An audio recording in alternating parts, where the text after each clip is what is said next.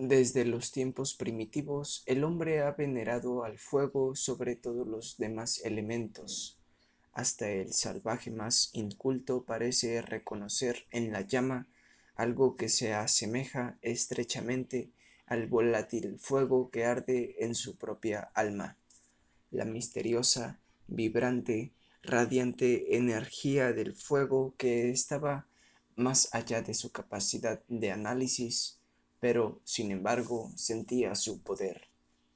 El hecho de que durante las tormentas el fuego descendía en rayos poderosos desde el cielo, abatiendo árboles y causando destrucción, hizo que los hombres primitivos reconocieran en su furia la ira de los dioses. Luego, cuando el hombre personificó los elementos y creó los numerosos panteones que ahora existen, colocó en manos de la suprema deidad la antorcha, el rayo o la espada flamígera, y sobre su, y sobre su cabeza una corona cuyas puntas doradas simbolizan los flamígeros rayos del sol. Los místicos han descubierto que la adoración del sol se remonta a la primitiva Lemuria y la del fuego a los orígenes de la raza humana. En verdad, el elemento fuego controla hasta cierto punto los reinos animal y vegetal. Es el único elemento que puede subyugar a los metales. Consciente o instintivamente, todo ser viviente honra al astrosol del día, el mirasol mientras tiende a dar frente al disco solar. Los atlantes eran adoradores del sol mientras que los indios americanos, restos del antiguo pueblo atlante, todavía consideran al sol como representante del supremo dador de luz. Muchos pueblos primitivos creían que el sol era más bien reflector que fuente de luz, como lo prueba el hecho de que frecuentemente representaban gráficamente al dios sol, llevando al brazo un escudo de metal muy bruñido en el cual estaba cincelada la faz solar. Este escudo retenía la luz del infinito, reflejándola a todos los lugares del universo. Durante el año, el sol pasa a través de las doce, de las doce casas de los cielos, donde como Hércules realiza doce labores. La muerte y la resurrección anual del sol ha sido un tema favorito en innumerables religiones. Los nombres de casi todos los grandes dioses y salvadores han estado asociados con el elemento fuego, la luz solar o su correlativa, la mística y espiritual luz invisible. Júpiter, Apolo, Hermes, Mitra, Baco, Dionisio, Odín, Buda, Krishna, Zoroastro, Foji, Lau, Vishnu, Shiva, Agni, Balder, Iram Ahif, Moisés, Sansón, Jasón, Vulcano, Urano, Alá, Osiris, Ra, Bel, Baal, Nebo, Serapis y el rey Salomón son algunas de las numerosas deidades y superhombres cuyos atributos simbólicos derivan de las manifestaciones del poder solar y cuyos nombres indican su relación con la luz y el fuego.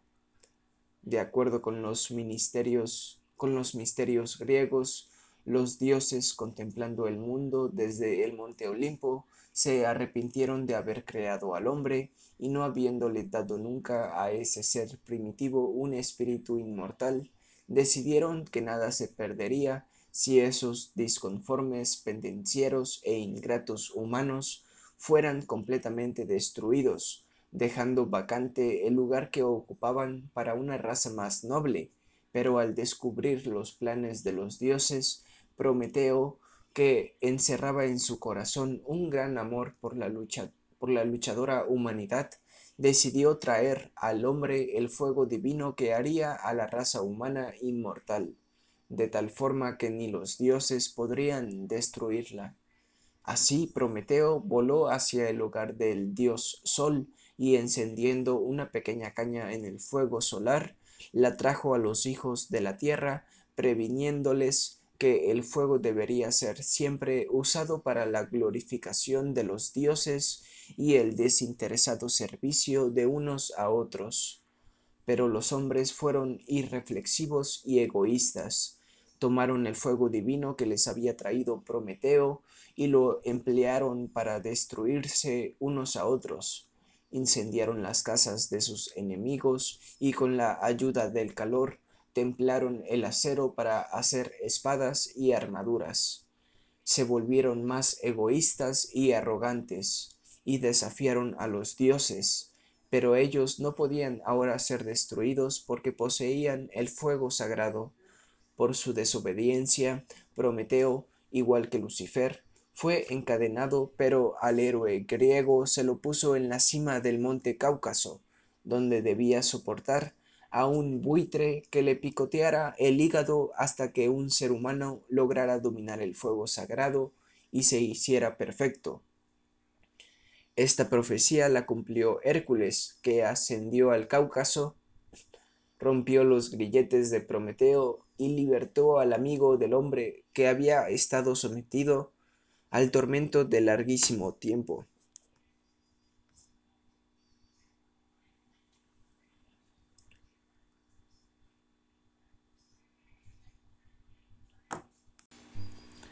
Hércules representaba al iniciado que, como su nombre lo indica, participaba de la gloria de la luz. Prometeo es el vehículo de la energía solar. El fuego divino que trajo a los hombres es una esencia mística en su propia naturaleza, que deben regenerar y redimir si quieren liberar de la roca de sus bajas naturalezas físicas a sus propias almas crucificadas. De acuerdo con la filosofía oculta, el Sol es en realidad un astro de triple manifestación siendo dos partes de su naturaleza invisibles. El globo que vemos es meramente la fase más baja de la naturaleza solar y es el cuerpo del demiurgo o como la denominación o como la denominan los judíos Jehová y los brahmanes Shiva. Como el sol está simbolizado por un triángulo equilátero, se dice que los tres poderes del disco solar son iguales. Las tres fases del Sol son llamadas voluntad, sabiduría y acción. La voluntad está relacionada con el principio de vida, la sabiduría con el de la luz y la acción o fricción con el principio del calor. Por la voluntad fueron creados los cielos y la vida eterna continúa en suprema existencia. Por la acción la fricción y el esfuerzo fue tomada la tierra y el universo físico moldeado, modelado por los señores de fuego, pasó gradualmente del estado de fusión a su más ordenada condición actual. Así se formaron cielos y la tierra, pero entre ambos había un gran vacío, porque Dios no comprendía a la naturaleza y la naturaleza no comprendía a la deidad. La falta de intercambio entre estas dos esferas de conciencia era similar al estado de parálisis en el que la conciencia reconoce la condición del cuerpo, pero debido a la falta de conexión nerviosa es incapaz de gobernar o dirigir las actividades corporales. Por lo tanto, entre, entre la vida y la acción vino un mediador que fue llamado luz o inteligencia. La luz participa tanto de la vida como de la acción, es la, es la esfera de unión. La inteligencia ocupó el espacio entre el cielo y la tierra, por su intermediario el hombre supo de la existencia de su Dios, y Dios comenzó a subvenir a las necesidades de los hombres. Mientras la vida y la acción eran simples substancias, la luz era un compuesto, porque la parte invisible de la luz era de la naturaleza del cielo y la visible de la naturaleza de la tierra. A través de las edades se dice que esta luz estuvo corporizándose, aunque estos cuerpos testimonian esa luz, la gran verdad espiritual tras ese símbolo de luz corporizada es que en el alma de toda criatura de cuya mente nace la inteligencia, mora un espíritu que asume la naturaleza de esta inteligencia. Todo hombre o mujer verdaderamente inteligente que está trabajando para difundir la luz en el mundo es cristiana, cristianado o iluminado por, por la labor misma que está tratando de realizar. El hecho de que la luz, inteligencia, participe a la vez de las naturalezas de Dios y de la tierra es probado por los hombres dados a las personificaciones de esta luz, porque unas veces son llamados los hijos del hombre y otras los hijos de Dios. Al iniciado en los misterios se le enseñaba siempre la existencia de tres soles, el primero de los cuales, el vehículo de Dios Padre, iluminaba y fervorizaba su espíritu. El segundo, el vehículo de Dios Hijo, desarrollaba y expandía su mente. Y el tercero, el vehículo de Dios Espíritu Santo, nutría y fortalecía su cuerpo. La luz no es solamente un elemento físico, sino también mental y espiritual y se enseñaba al discípulo en el templo a reverenciar al sol invisible mucho más que al invisible, porque toda cosa visible es sólo el efecto de lo invisible o causal, y como Dios es la causa de todas las causas, de todas las causas, Él mora en el mundo invisible de la causación. Apuleyo, cuando fue iniciado en los, en los misterios, vio el sol brillando a medianoche, ya que las cámaras del templo estaban brillantemente iluminadas, aunque no había en ellas lámpara alguna. El sol invisible no está limitado por las paredes ni siquiera por la superficie misma de la Tierra, porque siendo sus rayos de intensidad vibratoria más elevada que la substancia física, su luz pasa sin obstáculos a través de todos los planos de la substancia material. Para aquellos capaces de ver la luz de estos astros espirituales, no hay obscuridad, porque están en presencia de la luz infinita y a medianoche pueden ver el sol brillando bajo sus pies. Mediante una de las pérdidas, mediante una de las perdidas artes de la antigüedad, los sacerdotes del templo podrían podían fabricar lámparas que ardían por siglos sin que se necesitaran alimentarlas. Esas lámparas se parecían a las llamadas lámparas virginales, o sea, las llevadas por las vírgenes vestales. Eran algo más pequeñas que la mano humana y según documentos que se conservan, sus mechas eran de amianto. Se ha sostenido que estas lámparas ardieron durante mil o más años. Una de ellas fue encontrada en la tumba de Christian Rosenkreutz la cual había estado encendida 120 años sin que su provisión de combustible pareciera haber disminuido.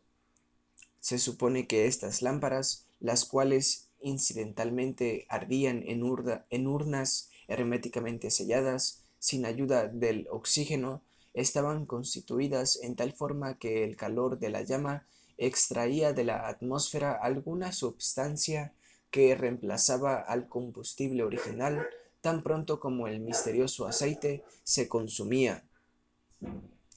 Hargrave Jennings ha coleccionado numerosas referencias respecto a las épocas y lugares en que se encontraron esas lámparas. En la mayoría de los casos, sin embargo, se apagaron tan pronto como fueron secadas, sacadas de sus urnas o si no se rompían en forma misteriosa de manera que nunca se pudo descubrir su secreto. Con respecto a las lámparas, el señor Jennings escribe se afirma que los romanos mantuvieron lámparas en sus sepulcros durante edades por medio de la oleginoseidad del oro, y aquí entra el arte de los rosacruces, convertido por medios herméticos en una substancia líquida y se cuenta que al ser disueltos monasterios en el tiempo de Enrique VIII fue encontrada una lámpara que había estado ardiendo en una tumba aproximadamente desde el siglo III después de Jesucristo, o sea, cerca de 1200 años. Dos de estas lámparas subterráneas pueden verse en el Museo de Rarezas de Leiden, en Holanda. Una de estas lámparas fue encontrada durante el papado de Pablo III, en la tumba de Tutilia, Tulilia, la hija de Cicerón, que había estado completamente cerrada durante 1550 años. La señora Blavatsky, en su obra Isis sin velo, indica un número de, de fórmulas para construir lámparas perennes y dice, en una nota al pie de página, que ella misma vio una hecha por un discípulo de las artes herméticas, la cual había estado ardiendo ininterrumpidamente sin necesidad de combustible durante seis años anteriores a la publicación de su libro. La lámpara, la lámpara perenne fue naturalmente el símbolo más apropiado del fuego eterno en el universo, y si bien la química moderna niega la posibilidad de que puedan construirse, el hecho de que se han construido y visto muchas en un periodo de miles de años es una verdadera advertencia contra el dogmatismo. En el Tíbet, los magos lamas han descubierto un sistema para iluminar las habitaciones mediante una esfera fosforescente de color blanco verdoso que aumenta su luminosidad cuando así lo ordenan los sacerdotes y que después de la salida de los que estaban en la cámara se va apagando poco a poco hasta no quedar más que una chispa que arde continuamente. Este milagro aparentemente no es más difícil de explicar que otros realizados por los tibetanos. Hay en el Tíbet un árbol sagrado que echa corteza nueva todos los años y cuando cae la vieja se encuentra una inscripción en caracteres tibetanos en la nueva corteza que está debajo. Estos secretos de los pueblos llamados salvajes o primitivos refutan de continuo el ridículo con que los caucásicos miran casi invariablemente la cultura de otras razas. Los sacerdotes druidas en Bretaña, reconociendo al sol como delegado de la deidad suprema, empleaban un rayo de luz solar para encender los fuegos de sus altares. Hacían esto concentrando el rayo sobre un cristal o agua marina especialmente tallado y engarzado en forma de broche mágico o hebilla en el cinturón del archidruida. A este broche se lo llamaba el Liat Mesishit y se suponía que se poseía el poder de atraer el fuego divino de los dioses desde el cielo y de concentrar sus energías para ponerlas al servicio del hombre. Esta hebilla era naturalmente un espejo ustorio, Muchas de las, muchas de las naciones de la antigüedad reverenciaban en tal, en tal forma al fuego y a la luz del sol que no permitían jamás que se iluminaran sus altares, sino concentrando los rayos solares por medio de un lente, espejo, ustorio. En algunos de los templos antiguos había lentes debidamente colocados en el techo en diversos ángulos, de manera que cada año en el equinoccio Bernal, el sol de mediodía enviaba sus rayos por dichos lentes y encendía los fuegos del altar, que ya estaban debidamente preparados para esta ocasión. Los sacerdotes consideraban que este proceso equivalía a que los mismos dioses hubieran encendido los fuegos. En honor de Hu, la suprema deidad de los druidas, los pueblos de Bretaña y Gales celebraban anualmente un encendimiento de fuegos en el que ellos llamaban día, día del solsticio estival, una de las razones por las cuales el muérdago era sagrado para los druidas consistía en que muchos de los sacerdotes creían que esta peculiar planta parasitaria caía a la tierra en forma de rayos y que donde quiera que un árbol fuera abatido por el rayo, la semilla del muérdago quedaba depositado dentro de su corteza. El largo tiempo que el muérdago permanecía vivo después de ser cortado del árbol tenía mucho que ver con la veneración que le profesaban los druidas. El hecho de que esta planta era también un medio poderoso para captar el misterioso fuego cósmico que circula a través de los éteres fue descubierto por dichos sacerdotes, quienes apreciaban al muérdago por su estrecha relación con la misteriosa luz astral que es en realidad el cuerpo astral de la Tierra. A este respecto escribe Eliphas Levi en su Historia de la Magia.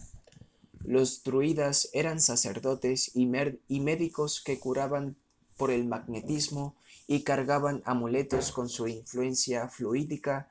Sus remedios universales eran el muérdago y los huevos de serpiente, porque estas sustancias atraían la luz astral de una manera muy especial. La solemnidad con que se cortaba el muérdago atraía sobre esta planta la confianza popular y la volvía extraordinariamente magnética. El, el progreso del magnetismo revelará algún día las propiedades absorbentes del muérdago. Entonces comprenderemos el secreto de esos crecimientos esponjosos que absorben las desaprovechadas virtudes de las plantas y se cargan con sus tinturas y sabores, hongos, trufas, agallas y las diversas variedades del muérdago serán empleados inteligentemente por la ciencia médica, lo cual será nuevo porque es viejo. Ciertas plantas minerales y animales han sido considerados sagrados en todas las naciones de la tierra, debido a su peculiar sensibilidad al fuego astral. El gato, sagrado para la ciudad de Bubastis en Egipto, es un ejemplo de animal especialmente magnético. Cualquiera que acaricie a un gato doméstico en una habitación a obscuras podrá ver las emanaciones eléctricas en la forma de una luz fosforescente de color verdoso que se desprenden de su piel. En los templos de Bast, consagrados a la diosa de los gatos, se veneraba extraordinariamente a gatos de tres colores, como a cualquier otro miembro de la familia felina cuyos dos ojos fueran de diferente color. La piedra imán y el radio en el reino mineral así como varias excrencias parásitas en el reino vegetal, son extrañamente sensibles al fuego cósmico. Los magos de la Edad Media se, se rodeaban de ciertos animales, tales como murciélagos, gatos, serpientes y monos, porque tenían el, el, poder de extraer la luz astral de esos seres y apropiársela para sus propios fines. Por esta misma razón, los egipcios y también algunos griegos mantenían gatos en los templos, y las serpientes siempre estuvieron presentes en el oráculo de Delfos. El cuerpo áurico de una serpiente es una de las cosas más notables que puede contemplar un clarividente y los sacerdotes encerrados dentro de su aura demuestran por qué la serpiente es el símbolo de la sabiduría en muchos pueblos. Es evidente el hecho de que el cristianismo ha, preservado, al menos en parte, la primitiva adoración del fuego de la antigüedad en muchos de sus símbolos y rituales. El incensario empleado con tanta frecuencia en las iglesias cristianas es un símbolo pagano relacionado con la regeneración del alma humana. El incensario representa al cuerpo humano. El incienso dentro del incensario hecho con las esencias extractas de varias plantas, representa las fuerzas vitales del cuerpo del hombre. La llameante brasa ardiendo en medio del incienso es el emblema del germen espiritual encerrado en el corazón del organismo material del hombre. Esta chispa espiritual es una parte infinitesimal de la divina llama, el gran fuego del universal, de cuyo fuego de cuyo ígneo corazón han sido encendidos los fuegos de los altares de todas sus criaturas, así como la chispa de la vida consume gradualmente el incienso, así también la naturaleza espiritual del hombre, mediante el proceso de regeneración, consume gradualmente todos los elementos groseros del cuerpo, transmutándolos en poder anímico, simbolizado por el humo, aunque el humo es en realidad una sustancia física y densa, es pese a ello lo bastante ligero para elevarse en forma de nubes. De igual modo, el alma es de hecho un elemento físico, pero mediante la purificación y el fuego de la aspiración adquiere la naturaleza de la atmósfera intangible, aunque formada por la substancia de la tierra, llega a ser suficientemente sutil como para elevarse, cual exquisito perfume, hasta el trono de la divinidad. Si bien algunas autoridades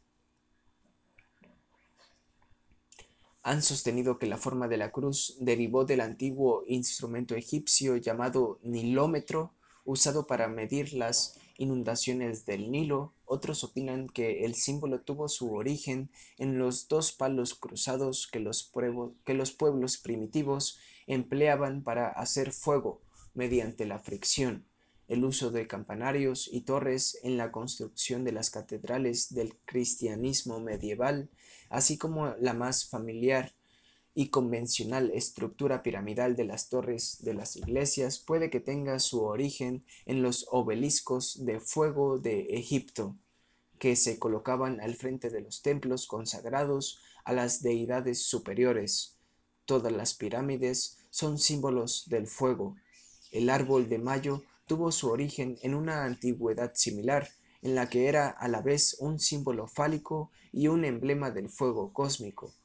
La costumbre reinante de orientar las iglesias hacia el este es, por supuesto, otra evidencia de la supervivencia del culto solar. Prácticamente la única rama de la raza humana que no observa esta, esta regla es la árabe. Los mahometanos orientan siempre sus, sus mezquitas hacia la Meca, pero sin embargo sus horas de oración están determinadas por el sol. Los rosetones y los muros cubiertos de hiedra son supervivencias del paganismo porque la hiedra estaba consagrada a Baco a causa de la forma de sus hojas y siempre se trataba de que esta planta cubriera los muros de los templos consagrados a la deidad solar griega los ornamentos dorados que se encuentran en los altares de las iglesias cristianas deberían recordar al filósofo observador que el oro es el metal sagrado del sol, porque, según los alquimistas, el rayo solar se cristalizó en la tierra, formándose así ese precioso metal, el cual, dicho sea de paso, se sigue formando todavía. Los cirios que tantas veces adornan esos mismos altares y que casi siempre aparecen en número impar, nos recuerdan que los números impares son solarmente sagrados. Cuando se emplean tres cirios, ellos representan los tres aspectos del sol, aurora, mediodía y ocaso, y de este modo son emblema de la Trinidad. Cuando se emplean siete, representan a los ángeles planetarios llamados por los judíos Elohim, cuyos valores cabalísticos y numéricos son también siete. Cuando aparecen los números pares 12 o 24, representan los signos del zodiaco y los espíritus de las horas del día, llamados por los persas Isits. Cuando se expone solo una luz, es el emblema del Padre Supremo, del Padre Supremo invisible, el uno y la enseñanza y la pequeña lamparita roja que siempre arde sobre el altar es una ofrenda al demiurgo Jehová o el Señor constructor de las formas. Lo que es el aceite a las llamas es la sangre al espíritu del hombre. Por consiguiente, se emplea frecuentemente el aceite en las unciones porque es un fluido sagrado para el poder solar, y como el aceite contiene la vida solar, se emplea en grandes cantidades en las regiones polares, donde es necesario generar mucho calor corporal. De ahí la inclinación de los esquimales, por consumir bujías de sebo y grasa de ballena. La misma palabra Cristo es prueba suficiente de que el fuego y la adoración del fuego son los dos elementos esenciales de la fe cristiana.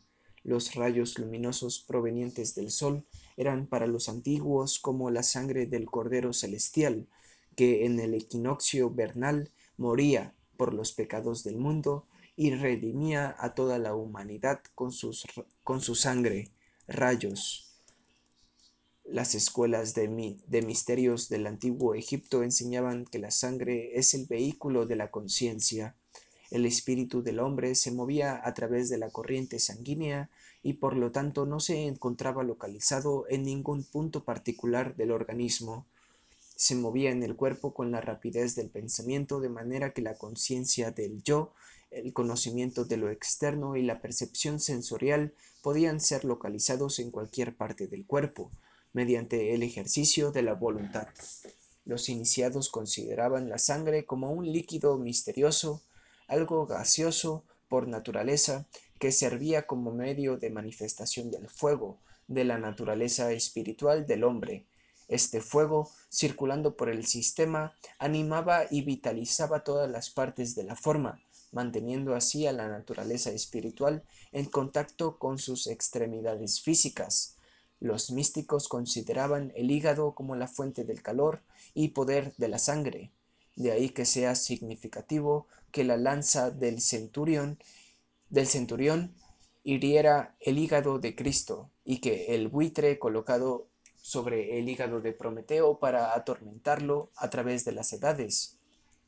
El ocultismo nos enseña que la presencia del hígado es lo que distingue al animal de la planta y que es lo místicamente cierto que los pequeños seres que tienen el poder de moverse pero que carecen de hígado son realmente plantas en sentido espiritual.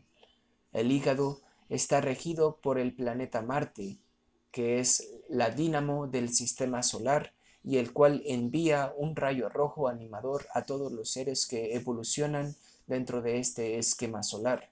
Los filósofos enseñaban que el planeta Marte, bajo la dirección de su regente Samael, era el transmutado cuerpo de pecado del Logos solar, que originalmente había sido el morador del umbral del divino ser, cuyas energías son distribuidas ahora por el fuego del sol.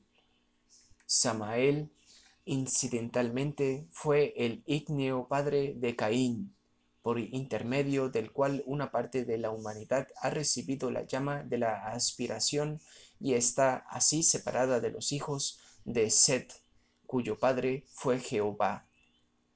Los egipcios consideraban al jugo de la uva como la substancia más parecida a la sangre humana. En realidad creían que la vid extraía su vida de la sangre de los muertos que habían sido inhumados, inhumanos, inhumados en la tierra.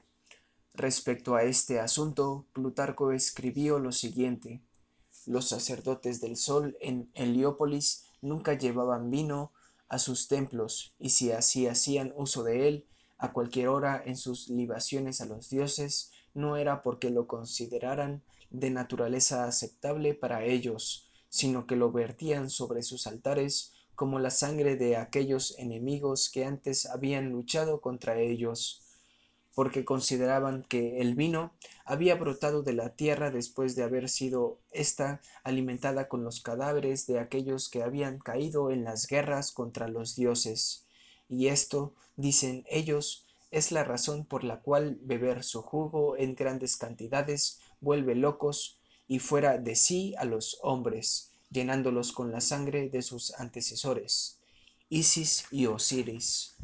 Los magos de la Edad Media conocían el hecho de que podían, por medio de sus poderes ocultos, dominar a cualquier persona si lograban obtener un poco de su sangre, si se deja un vaso de agua durante la noche en la habitación de alguno que duerme en ella, a la mañana siguiente el agua estará tan impregnada con las radiaciones psíquicas de dicha persona que cualquiera que conozca el procedimiento puede descubrir en el agua toda la historia de la vida y el carácter del que ocupó la habitación.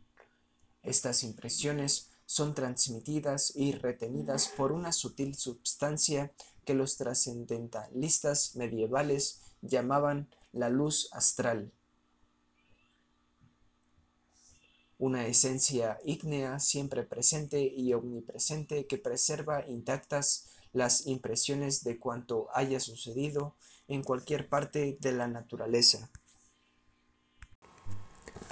El torrente de rayos que emana de la faz del sol ha hecho que se lo asocie con el león, debido a la hirsuta melena del rey de los animales.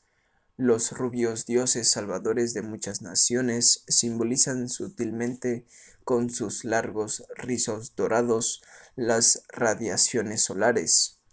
El sol era el rey de los cielos y los gobernantes terrestres, deseosos de proclamar su poder mundano, se complacían en considerarse pequeños soles, siendo sus vasallos reconocidos como planetas que se bañaban en la gloria de la luz central. Lo más elevado de cada uno de los reinos de la naturaleza fue también considerado como el símbolo del sol. De ahí que el escarabajo sagrado, el más inteligente de todos los insectos, el águila, el ave de más elevado vuelo, y el león, la más fuerte de todas las bestias, fueron considerados símbolos apropiados del disco solar. Así los mogoles eligieron al león como enseña, mientras que César y Napoleón usaron el águila para simbolizar su dignidad.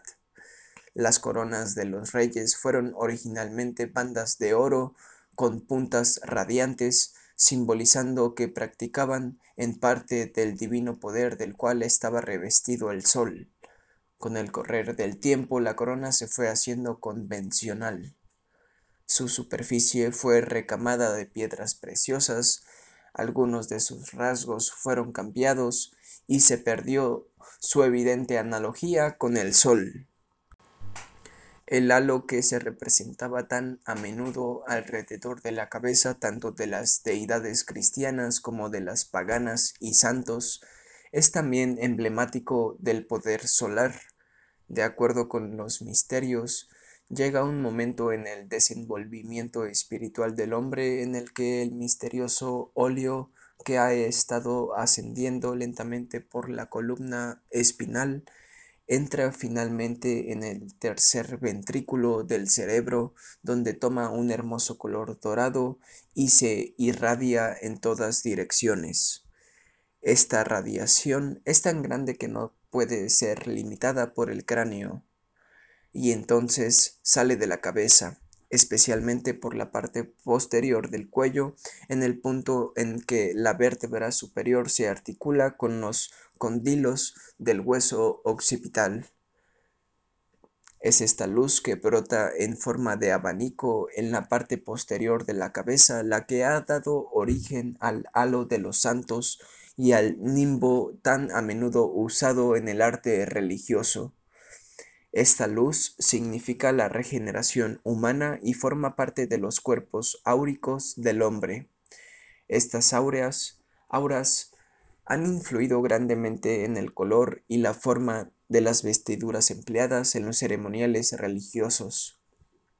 La túnica azul y dorada de que nos habla Albert Piquet y los ropajes de los diferentes grados en las jerarquías de todas las órdenes religiosas son simbólicos de estas maneras, de estas emanaciones invisibles que rodean al hombre cuyos colores cambian con cada pensamiento y cada sentimiento. Merced a estas auras, los sacerdotes y filósofos de la antigüedad elegían a aquellos discípulos que podrían honrar sus enseñanzas las túnicas de gloria del sumo sacerdote de Israel son simbólicas como lo hizo notar sagazmente Josefo con su educación oriental. El lienzo blanco liso simboliza la purificada naturaleza física. Las vestiduras de muchos colores representan al cuerpo astral, en tanto que el ropaje azul lo es de la naturaleza espiritual y el violeta de la mente, porque este es un color compuesto por dos matices, uno espiritual y otro material. En los misterios egipcios no era raro que se mostraran los rayos del sol terminando en manos humanas. Una de las sillas que se encontraron recientemente en la tumba de Tutankamón tiene un sol cuyos rayos terminan en manos humanas. Entre los antiguos, la mano era el símbolo de la sabiduría, porque se empleaba para levantar al caído, y nadie está tan caído como el hombre ignorante. Las virtudes físicas del sol y su poder para absorber el agua fueron empleados para simbolizar un proceso espiritual en el cual la naturaleza divina del hombre era exaltada o iluminada y elevada por el calor del sol, cuyos rayos expanden el triple poder espiritual del amor, de la sabiduría y de la verdad. Pitágoras dijo que el Creador universal había hecho dos cosas a su propia imagen. La primera, el sistema cósmico con sus miriadas de soles, lunas y planetas. La segunda, el hombre en cuya naturaleza existe todo el universo en miniatura.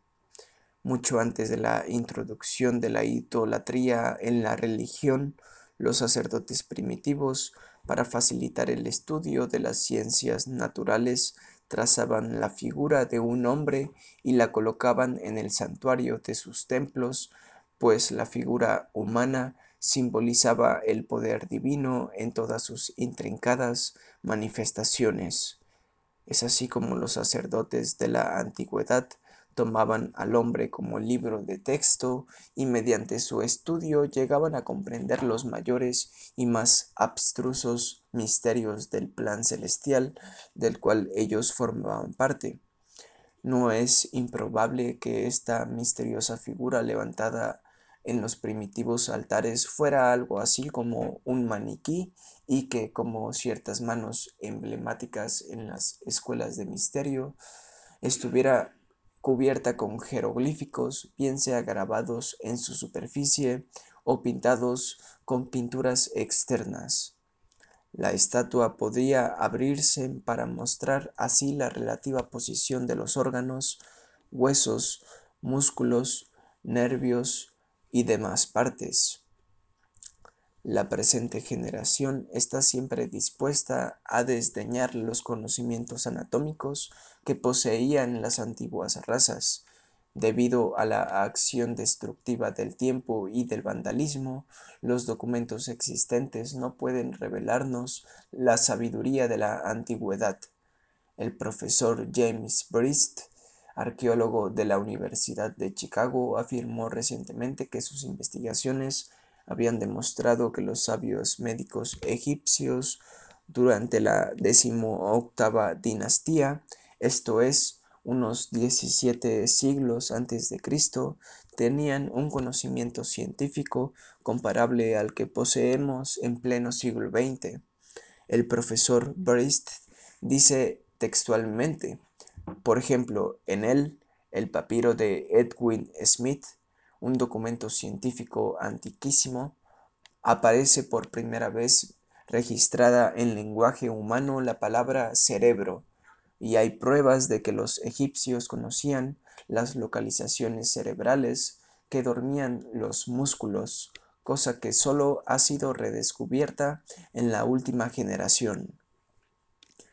El conocimiento de los sacerdotes médicos egipcios relativo a las funciones de las diferentes partes del cuerpo humano no sólo igualaba al de muchos hombres de ciencia modernos, sino que, con respecto a, aquellas funciones y poderes relacionados con la naturaleza espiritual del hombre y a los órganos y centros por medio de los cuales las esencias espirituales controlan el cuerpo, excedía al que no poseemos al que poseemos en el mundo actual.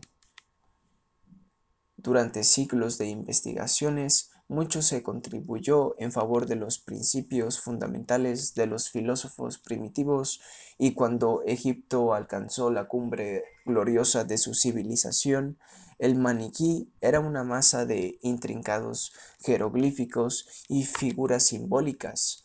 Cada una de sus partes tenía un significado secreto Las medidas de esta figura de piedra correspondían a un modelo básico por medio del cual resultaba posible medir todas las partes del cosmos.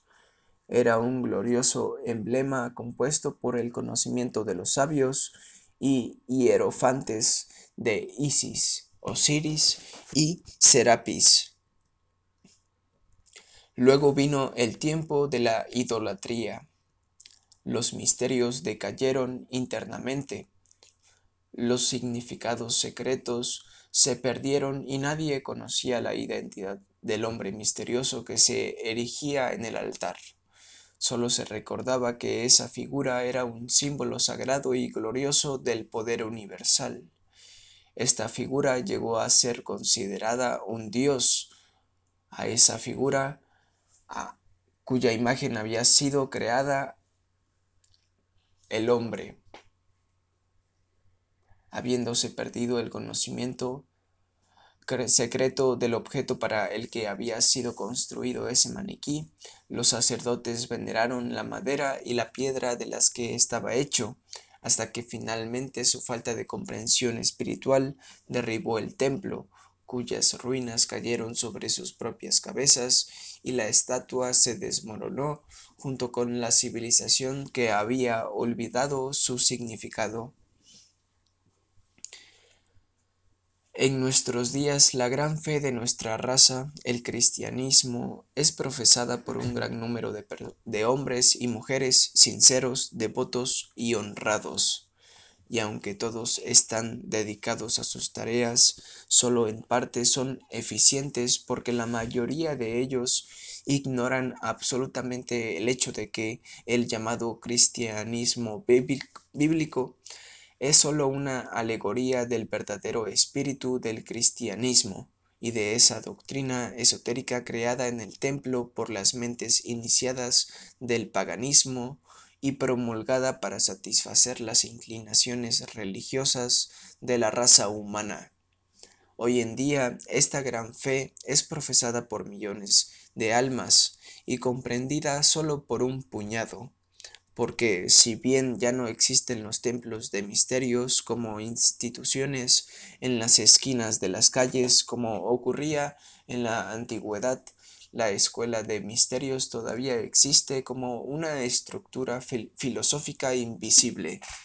Solo confía el Solo confía el conocimiento de sus secretos a unos pocos dejando que la gran masa entre solamente en su recinto externo y haga sus ofrendas sobre el altar de bronce.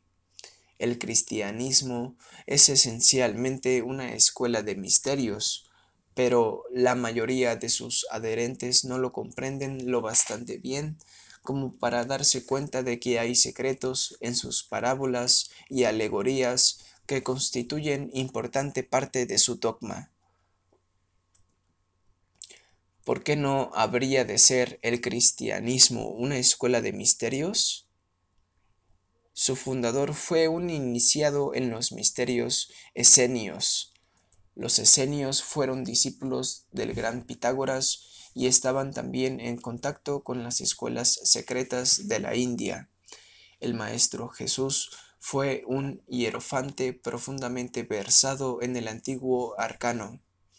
San Juan mismo, por sus escritos, prueba que estaba familiarizado con el ritualismo de los cultos egipcios y se sostiene que San Mateo fue el maestro de Basílides, el inmortal sabio egipcio fundador, juntamente con Simón, el mago del gnosticismo el sistema de misticismo cristiano más elaborado que jamás surgiera del tronco principal de la iglesia de San Pedro.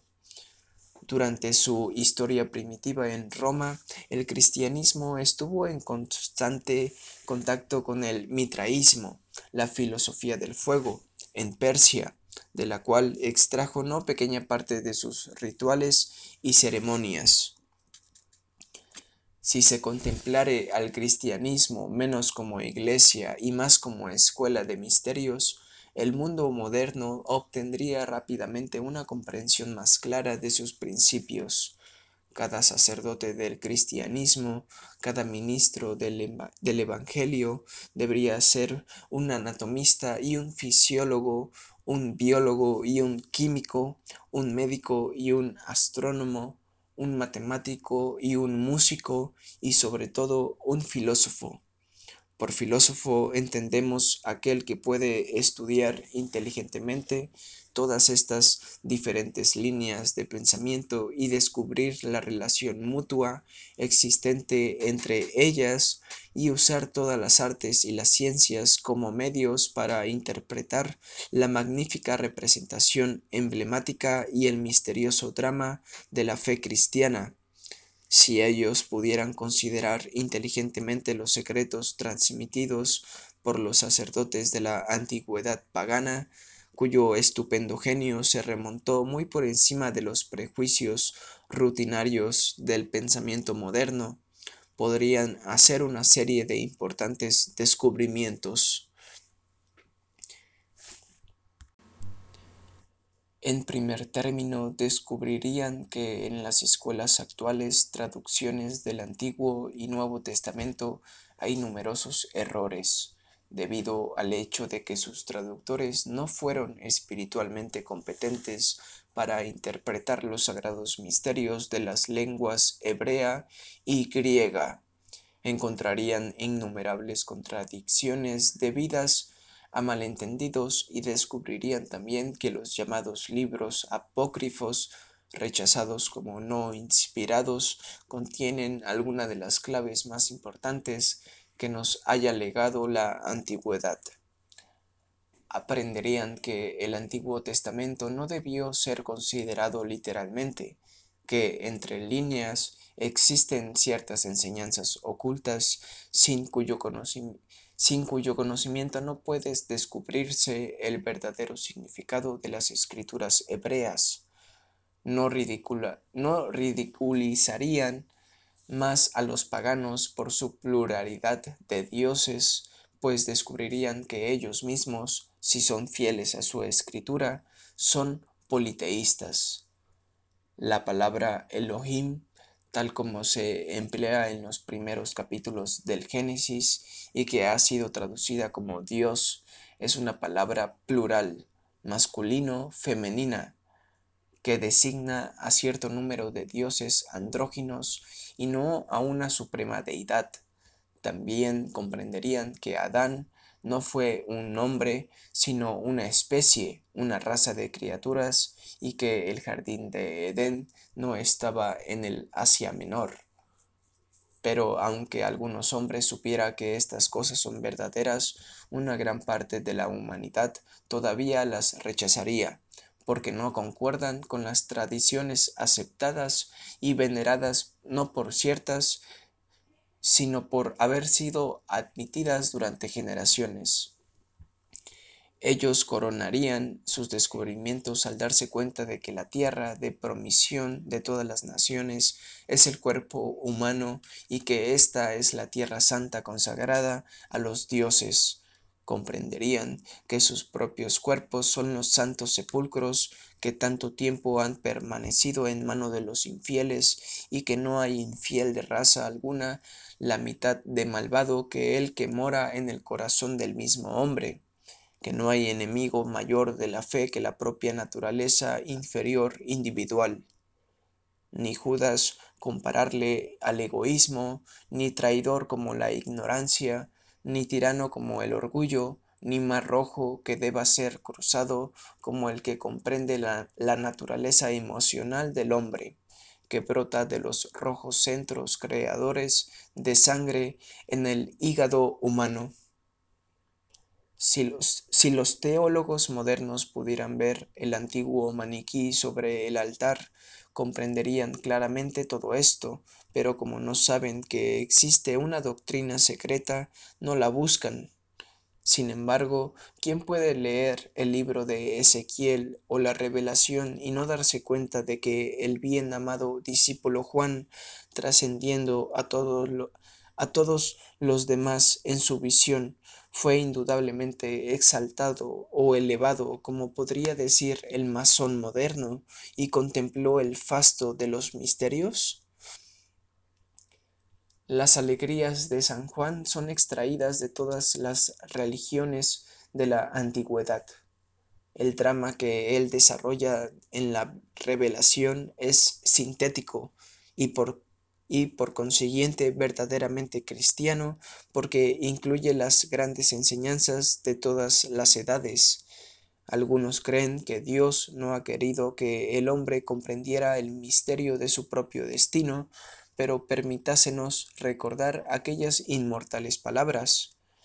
No hay nada oculto que no será revelado, ni nada escondido que no será dado a conocer. Si esto es cierto, emprendamos la tarea de resolverlo, revelarlo o reconstruirlo. Tras las huellas de los iluminados de todas las épocas, nosotros también descubriremos la verdad si continuamos el ascenso por las escaleras en espiral por las que han subido los aspirantes de todas las naciones y religiones, dejando marcados sus pasos en las piedras. El espíritu del hombre es un pequeño anillo de fuego invisible del cual emergen corrientes y rayos centelleantes de fuerza.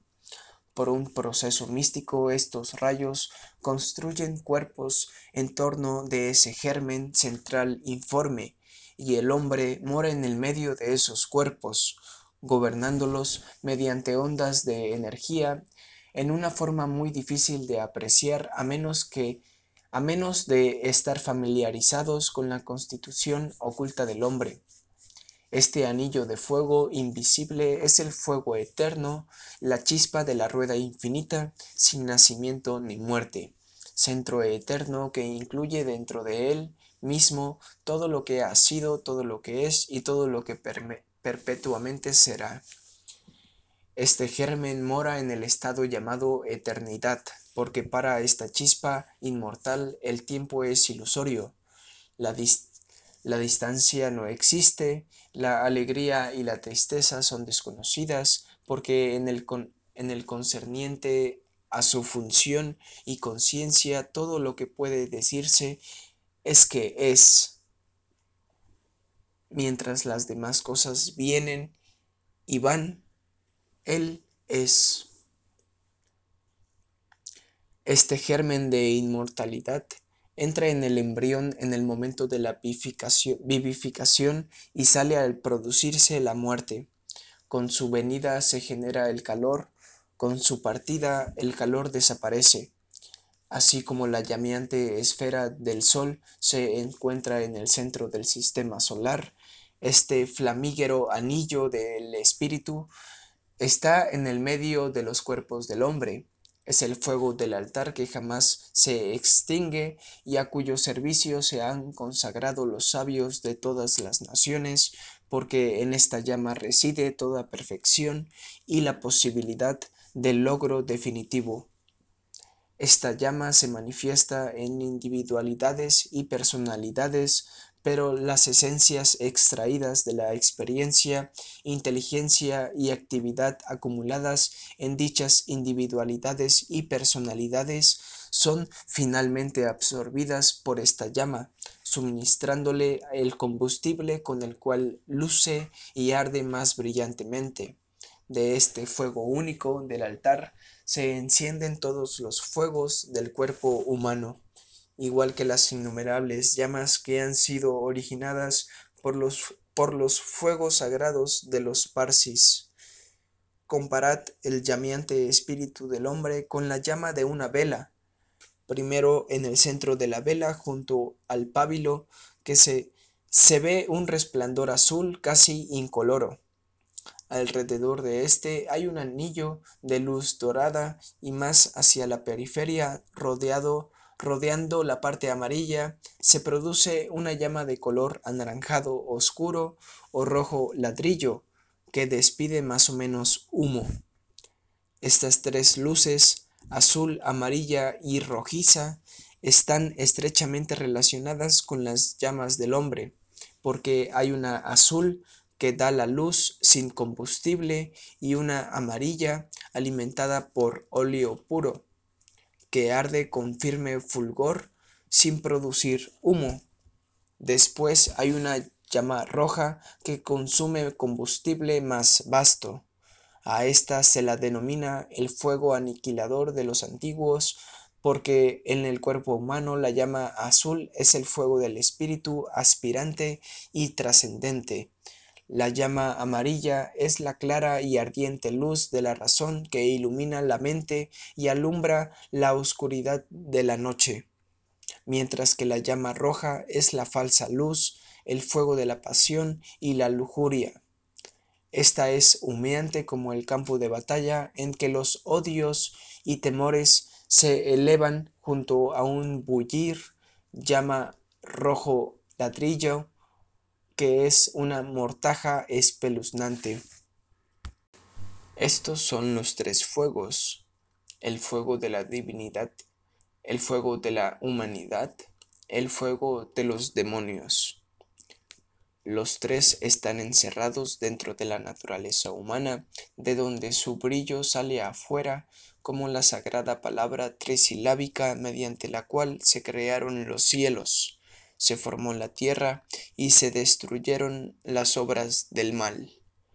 Los discípulos de la antigua sabiduría sabían que en la alborada de este esquema terrestre ciertas instrucciones fueron depositadas en lugares seguros por, por los hijos de la aurora, o como nosotros los llamamos, los dioses, quienes después de haberse asegurado de que estas doctrinas quedarían preservadas para la salvación final de la raza, penetraron en la constitución del hombre y perdieron su identidad. Por esta razón se dice que el reino de los cielos está dentro de nosotros, porque Él incluye al Padre Divino, su Trinidad y sus serafines, querubines, poderes, dominaciones, principados, tronos, ángeles y arcángeles. Cada una de estas criaturas celestiales ha aportado algo a la naturaleza del hombre. Por medio del poder de uno, siente. Por el poder de otro, ve.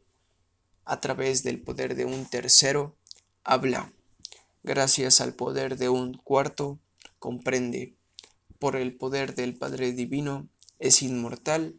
Por el poder, por el poder, poder de la Trinidad, es triple en su constitución espiritual, intelectual y física. Por medio del poder de los serafines le fueron dados los grandes fuegos, mientras que por el de los querubines obtuvo su forma compuesta.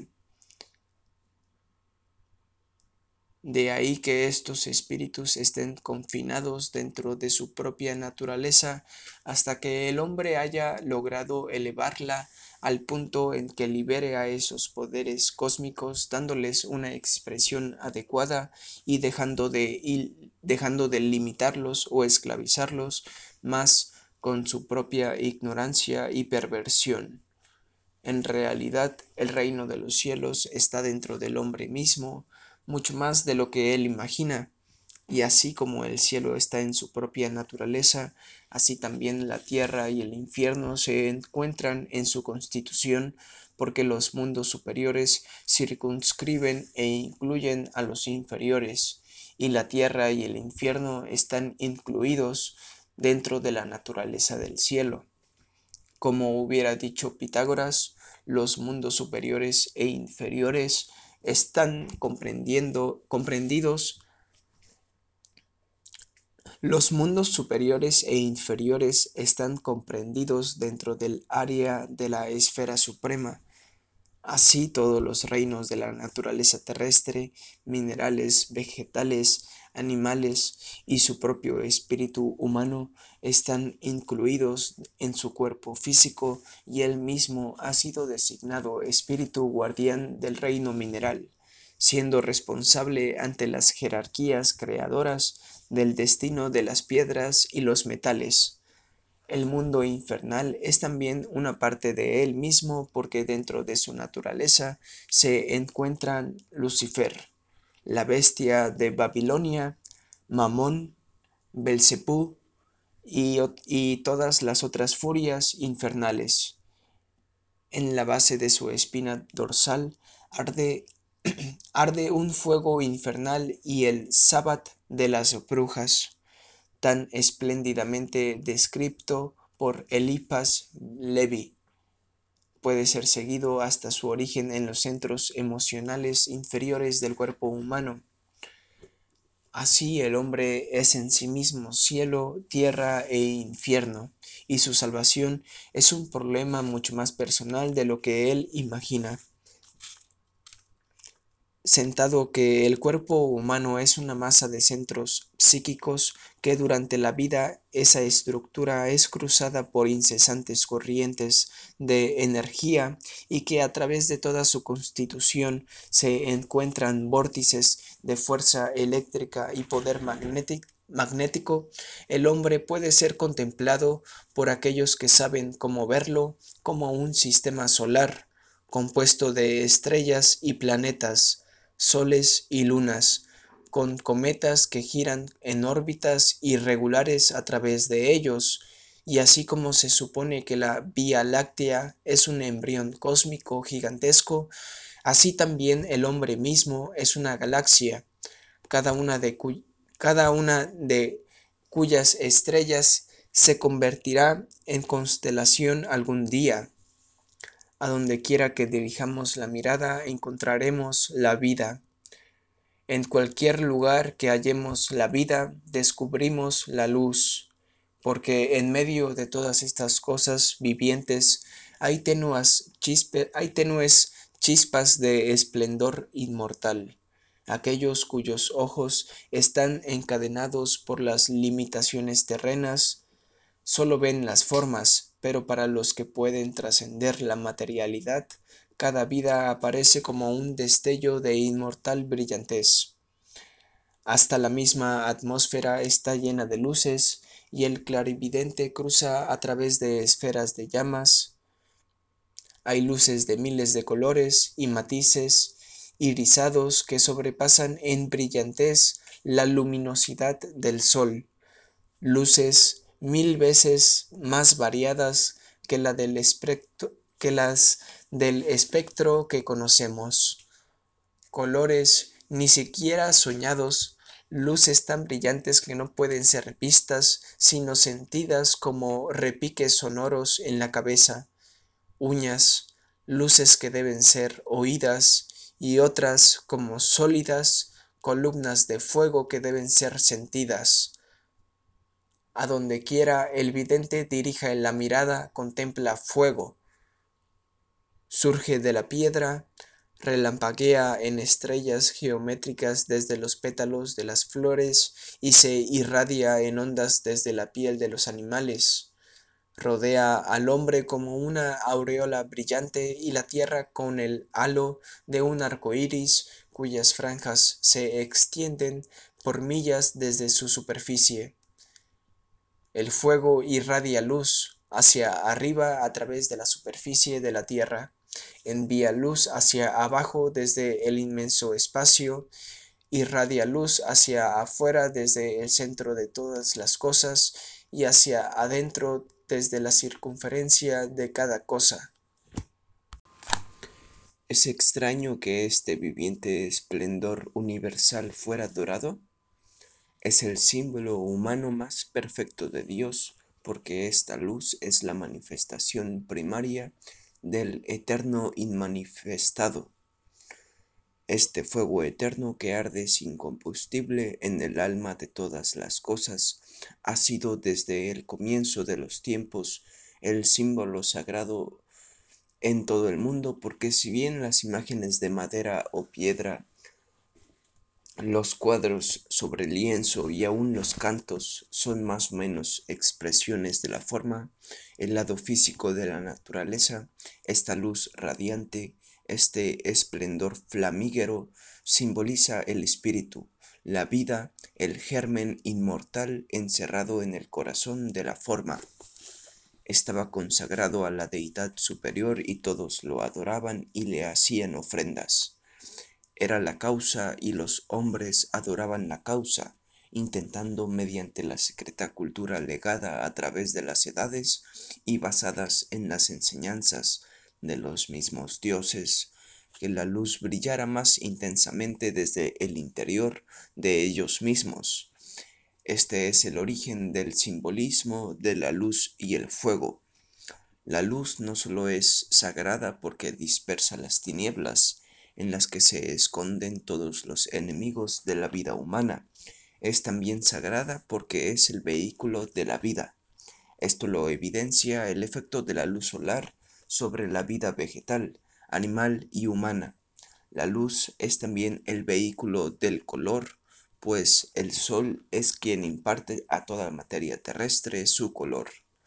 Es igualmente el vehículo del calor, y según la antigua sabiduría, lleva consigo el esperma de todas las cosas, procedentes del sol. A través de la luz también pasan todos los impulsos del gran hombre. De acuerdo con los misterios, Dios gobierna su universo por medio de impulsos de inteligencia que Él proyecta mediante rayos de luz, mediante rayos de luz visibles o invisibles. Esta luz desempeña en el universo el mismo papel que el sistema nervioso en el cuerpo. Pitágoras dijo que el cuerpo de Dios está compuesto por la substancia de la luz. Donde hay luz está Dios. El que adora a la luz adora a Dios. El que sirve a la luz sirve a Dios. ¿Qué símbolo más adecuado podría concebir el hombre del eterno y latente Padre Divino que el viviente y vibrante y radiante fuego? El fuego es el más sagrado de todos los elementos y el más remoto de todos los símbolos. Siendo así, los antiguos no dejaban de tener razón cuando adoptaron el fuego o la luz como su símbolo supremo y eligieron como emblema de la luz universal la gloria central del sol. Al hacerlo así se convirtieron no en adoradores del sol, sino en adoradores de Dios tal como Él se manifiesta mediante la luz de la verdad. Los filósofos del fuego adoraban tres luces, la luz del sol, de la tierra y la del alma, siendo esta última la luz que hay en el hombre y que ellos creían sería finalmente reabsorbida en la divina luz, de las que se encontraba temporalmente separada por los muros de la prisión de la naturaleza inferior del hombre. Los misterios de todas las épocas estuvieron dedicados a facilitar la reunión de esa pequeña luz con la gran luz, su Padre y su fuente. Para los gnósticos, Cristo fue la incolora luz divina que asumió forma de un radiante esplendor. La verdad, atendiendo así a las necesidades de la pequeña luz que luchaba por expresarse en el alma de cada criatura humana. Esta divina luz entraba en la luz de la naturaleza y, fortaleciéndola, ayudaba a vitalizar todas las cosas vivientes. La luz que existe en el hombre, el Dios en miniatura, era salvada, o mejor dicho, liberada por medio de un proceso llamado regeneración. El método secreto usado para lograr esta regeneración sin tener que seguir el largo sendero en espiral del progreso evolutivo fue el grande y supremo secreto de los misterios, revelado únicamente a aquellos que habían demostrado ser merecedores de poseer el poder de la vida y de la muerte. Estos misterios han sido perpetuados hasta nuestros días por la francmasonería. La orden masónica está basada en las escuelas secretas de la antigüedad pagana, muchos de cuyos símbolos han sido preservados hasta nuestros días en los diversos grados de la logia azul y del rito escocés respecto al término, al origen del término franc-masón, que constituye en sí mismo una clave de las doctrinas de la orden. Robert Hewitt Brown, grado 32, escribe, mucho antes de la construcción del templo del rey Salomón, se conocía a los masones con el nombre de los hijos de luz. La masonería era practicada por los antiguos bajo el nombre de lux, luz, o su equivalente en los diversos idiomas de la antigüedad. Hemos sido informados por varios autores eminentes de que la palabra masonería es una corrupción del término griego meusoraneo, que significa yo estoy en el medio del cielo, aludiendo al sol, el cual, encontrándose en el medio del cielo, es la gran fuente de luz. Otros la derivan directamente del antiguo egipcio, Fre, el sol, y más, un hijo, o sea, Fremasen, hijos del sol o hijos de la luz. El verdadero secreto de la regeneración del fuego en el alma humana es revelado por el ritual del tercer grado de la logia azul, bajo la alegoría de la muerte de Iram Abif. El, el nombre Iram está, como ya se ha hecho notar, estrechamente relacionado con el elemento fuego, su descendencia directa de Tubal Caín, el primer gran artesano en metales mediante el uso de fuego, relaciona aún más a este diestro operario con la inmortal llama de vida en el hombre. En su obra secreta Societies of All Age, las sociedades secretas de todas las épocas, Charles Hector expone una antigua leyenda cabalística referente a la relación de la primitiva masonería con la adoración del fuego.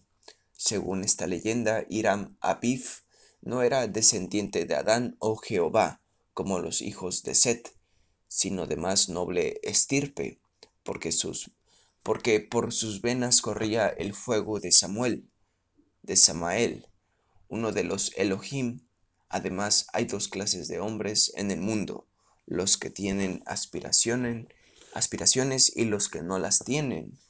Aquellos sin aspiraciones son los hijos de Set, verdaderos hijos de la tierra que se apegan a su madre con tenacidad, siendo terrenalidad la palabra clave de su naturaleza. Hay otra raza, la de los hijos del fuego, descendiente de Samael, el regente del fuego, estos hijos de la llama están siempre animados por la ambición y la aspiración. Son los constructores de ciudades, los que erigen monumentos, los conquistadores de mundos, los precursores, los que trabajan los metales, verdaderos hijos de la llama eterna. Sus almas son vehementes y tempestuosas, y la tierra para ellos es una carga. Jehová no contesta sus súplicas, porque ellos son hijos de otra estrella. La aspiración es la nota clave de sus naturalezas y muchas veces ellos resurgen como nuevos fénix de las cenizas del fracaso. Jamás descansan como el elemento del cual forman parte.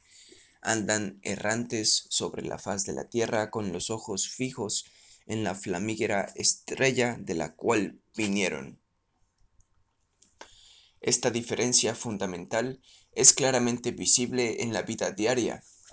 Algunos están siempre contentos, otros jamás llegan a la meta. Unos son los hijos del agua, los guardianes del rebaño, otros son los hijos del fuego, los constructores de ciudades. Un grupo es conservador, el otro es progresista. Uno es el rey, el otro el sacerdote pero dentro de la naturaleza de todas las cosas vivientes coexisten los hijos del fuego y los hijos del agua.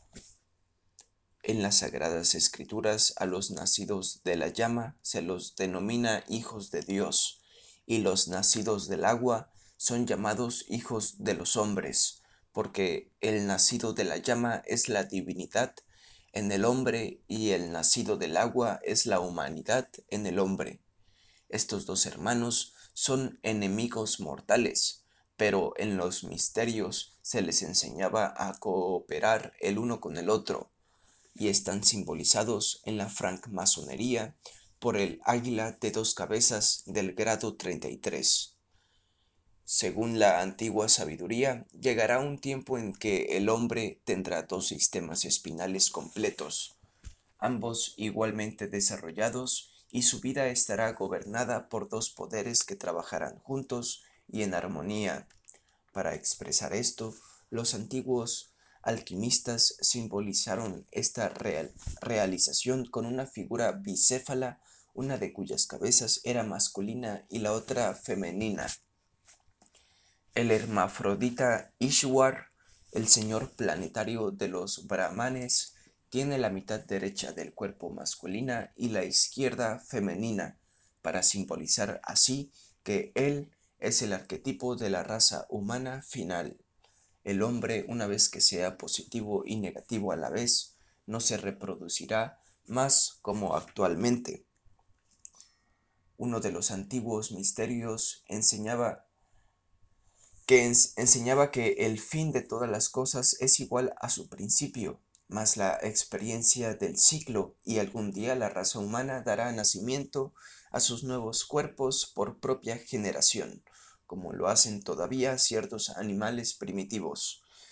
Entonces, indudablemente, el hombre será su propio padre y su propia madre, completo en sí mismo, la iniciación hace posible este proceso en el hombre mucho antes de que lo permitiera el curso natural de la evolución humana. Tal es el verdadero misterio de Melquisedec, rey de Salem, el rey sacerdote, sacerdote agua, rey fuego, que fue su propio padre y su propia madre, y cuyas huellas siguen todos los iniciados. Solo a la más elevada de todas las órdenes ocultas que existen únicamente en el mundo interno pueden ser llamada Orden de Melquisedec, aunque en otras naciones tenga otros nombres. Esta orden está compuesta internamente por los graduados de otras escuelas de misterios que hayan alcanzado ya ese punto en que les es posible darse nacimiento a sí mismos de sus propias naturalezas al igual que la misteriosa ave fénix, la cual, al morir, deja salir de adentro de sí misma otra ave que sale volando. El ave fénix era considerada antes como una verdadera rareza zoológica, pero ahora se sabe que jamás existió, salvo como símbolo de un elevado estado de desarrollo del hombre. Además, construía su nido con llamas, lo que es extraordinariamente significativo. La secreta orden de Melquisedec no podrá jamás aparecer en el mundo físico mientras la humanidad esté constituida de acuerdo con su presente esquema. Eh, es la suprema escuela de misterios y solo unos pocos han alcanzado ese punto en que se han unido sus naturalezas humana y divina tan perfectamente que han llegado a ser simbólicamente bicéfalos.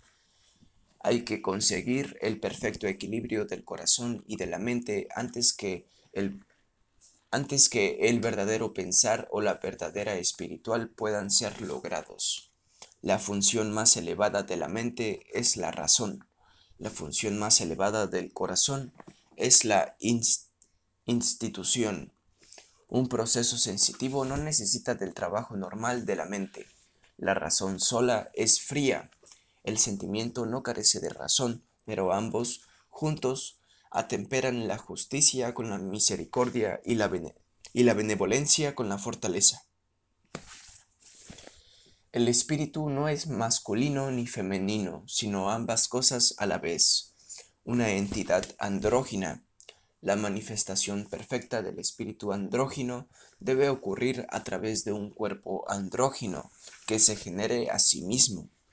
Pero muchos millones de años deberán pasar antes que la raza humana aprenda las lecciones de polarización suficientemente bien como para asumir esta nueva naturaleza con inteligencia.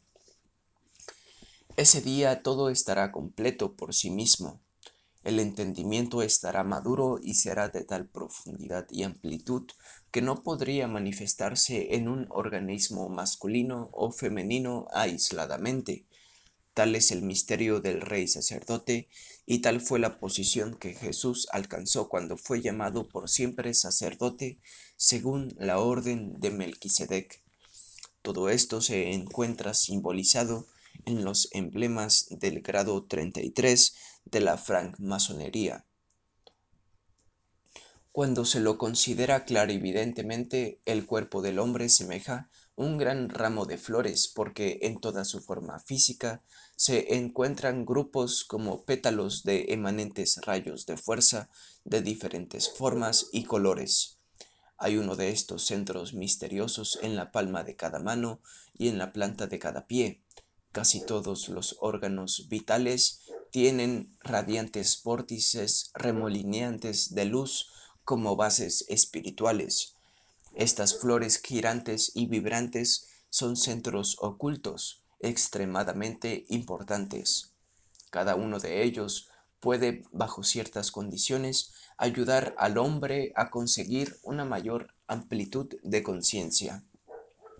Es posible ver con la palma de las manos o la planta de los pies. En realidad, el hombre llegará a ver finalmente con todas las partes de su cuerpo. Un símbolo de esta condición final fue preservada en los misterios egipcios en la figura de Osiris, a quien suele, representársele sentado en un trono y con el cuerpo enteramente formado por ojos. El dios griego Argos fue también famoso por su habilidad para ver con las diferentes partes de su cuerpo. Los budas orientales son simbolizados a menudo con dibujos geométricos en la palma de las manos y la planta de los pies. Las famosas huellas de Buda marcadas en la piedra tienen un sol en miniatura frente al talón de cada pie.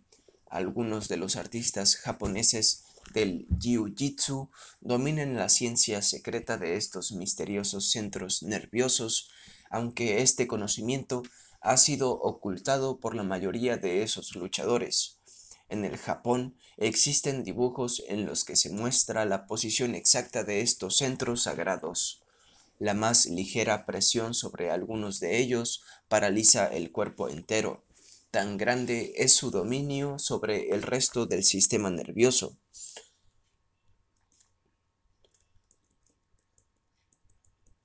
También se enseña a los expertos en Jiu-Jitsu cómo se puede resucitar a una persona que esté muerta por medio de presiones producidas en determinados puntos de las vértebras superiores de la espina dorsal.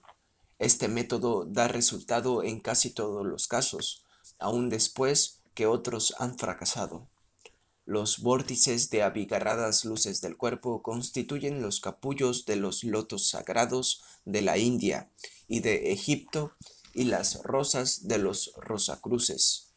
Son también las cuentas inmortales del Bhagavad Gita ensartadas en un solo hilo. A través de estos centros entraron los clavos de la crucifixión. La crucifixión encierra el secreto de cómo abrir los centros de las manos, pies, costado y cabeza. Los tres clavos que realizaron esta obra han sido preservados en la francmasonería como los tres principales dignatarios de una logia y como los tres asesinos de Iram Aviv. El Osiris indio mexicano llamado Príncipe Ko Murió, tres, murió de tres heridas infligidas por sus enemigos y su corazón fue encontrado en una urna por Augustus Le Plongeon, que pasó por muchos años investigando las antigüedades centroamericanas. La relación entre estos centros sagrados y las joyas de la placa pectoral del sumo sacerdote de Israel no no debe ser olvidada porque ambos símbolos tienen un significado similar.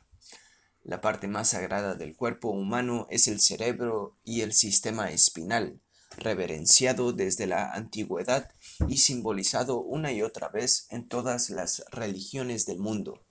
Mientras otras partes del cuerpo son de gran interés para el estudiante, la obra misteriosa, misteriosa de los fuegos espinales mediante los cuales es lograda la liberación, es tan formidable que hay que emplear muchos años aún en comprender los principios fundamentales. La espina dorsal es la vara que floreció, el árbol yggdrasil, la espada flamígera, el báculo de apoyo, la vara del mago. Santí llamó a la médula espinalis, médula espinal, el eje central del sistema nervioso. En una persona de talla mediana, el cordón espinal tiene alrededor de 18 pulgadas de largo, pesa aproximadamente una onza y termina opuesto a la primera vértebra lumbar. La terminación superior del cordón espinal pasa a través del foramen magnum, la gran abertura en el hueso occipital del cráneo, finalizando en la médula oblongata, a través del cordón espinal, corre un delgado canal central llamado el sexto ventrículo. Este es descrito de la siguiente manera. Es apenas visible a simple vista, pero se extiende a lo largo del, condón, del cordón y se ensancha sobre el cuarto ventrículo. En el conus medullaris también se dilata, formando el ventriculus terminalis, Kraussai. De acuerdo con el sistema de cultura oculta oriental, existen 49 centros nerviosos sagrados en el cuerpo humano, de los cuales los siete más importantes y centros clave están situados cerca de la espina dorsal a diversos intervalos. El número total 49 es el cuadrado de 7 y es también el número de rondas y subrondas de una cadena planetaria. Cuando son vistos clarividentemente, todos estos centros parecen flores o chispas eléctricas. Cada uno de estos siete plexos principales tiene seis de menor importancia rodeándolo, formando así diagramas en forma de estrellas de seis puntas. Aunque los centros no se encuentran ordenados en el cuerpo de esa manera. Respecto a la continua reaparición del sagrado número 7 en conexión con los órganos y partes del cuerpo humano, H.P. Blavatsky, Blavatsky escribe, Recordad que la fisiología, imperfecta como es, muestra grupos septenarios por todas partes del exterior e interior del cuerpo. Los siete orificios los siete órganos en la base del cerebro, los siete plexos, el faríngeo, el laríngeo, cavernoso, cardíaco, epigástrico, igual al plexo solar, prostático y plexo sacro, etc. Estos siete son los plexos negativos de la espina dorsal de primera importancia, pero a los discípulos de los misterios se les aconseja no intentar el desarrollo de esos centros porque ellos son polos negativos. Todos los plexos positivos que el verdadero discípulo del más elevado conocimiento debería tratar de desarrollar están situados dentro del cráneo, porque el cuerpo es un solo polo negativo de ese cuerpo espiritual contenido en la cavidad craneana. Como el cuerpo es controlado por el cerebro, el verdadero adepto trabaja con éste, eludiendo los polos negativos de los centros cerebrales que están situados a lo largo de la espina dorsal. El desarrollo apropiado de los siete discos cerebrales o esferas espirituales interpenetrantes termina en el despertar de las flores espinales por un proceso indirecto.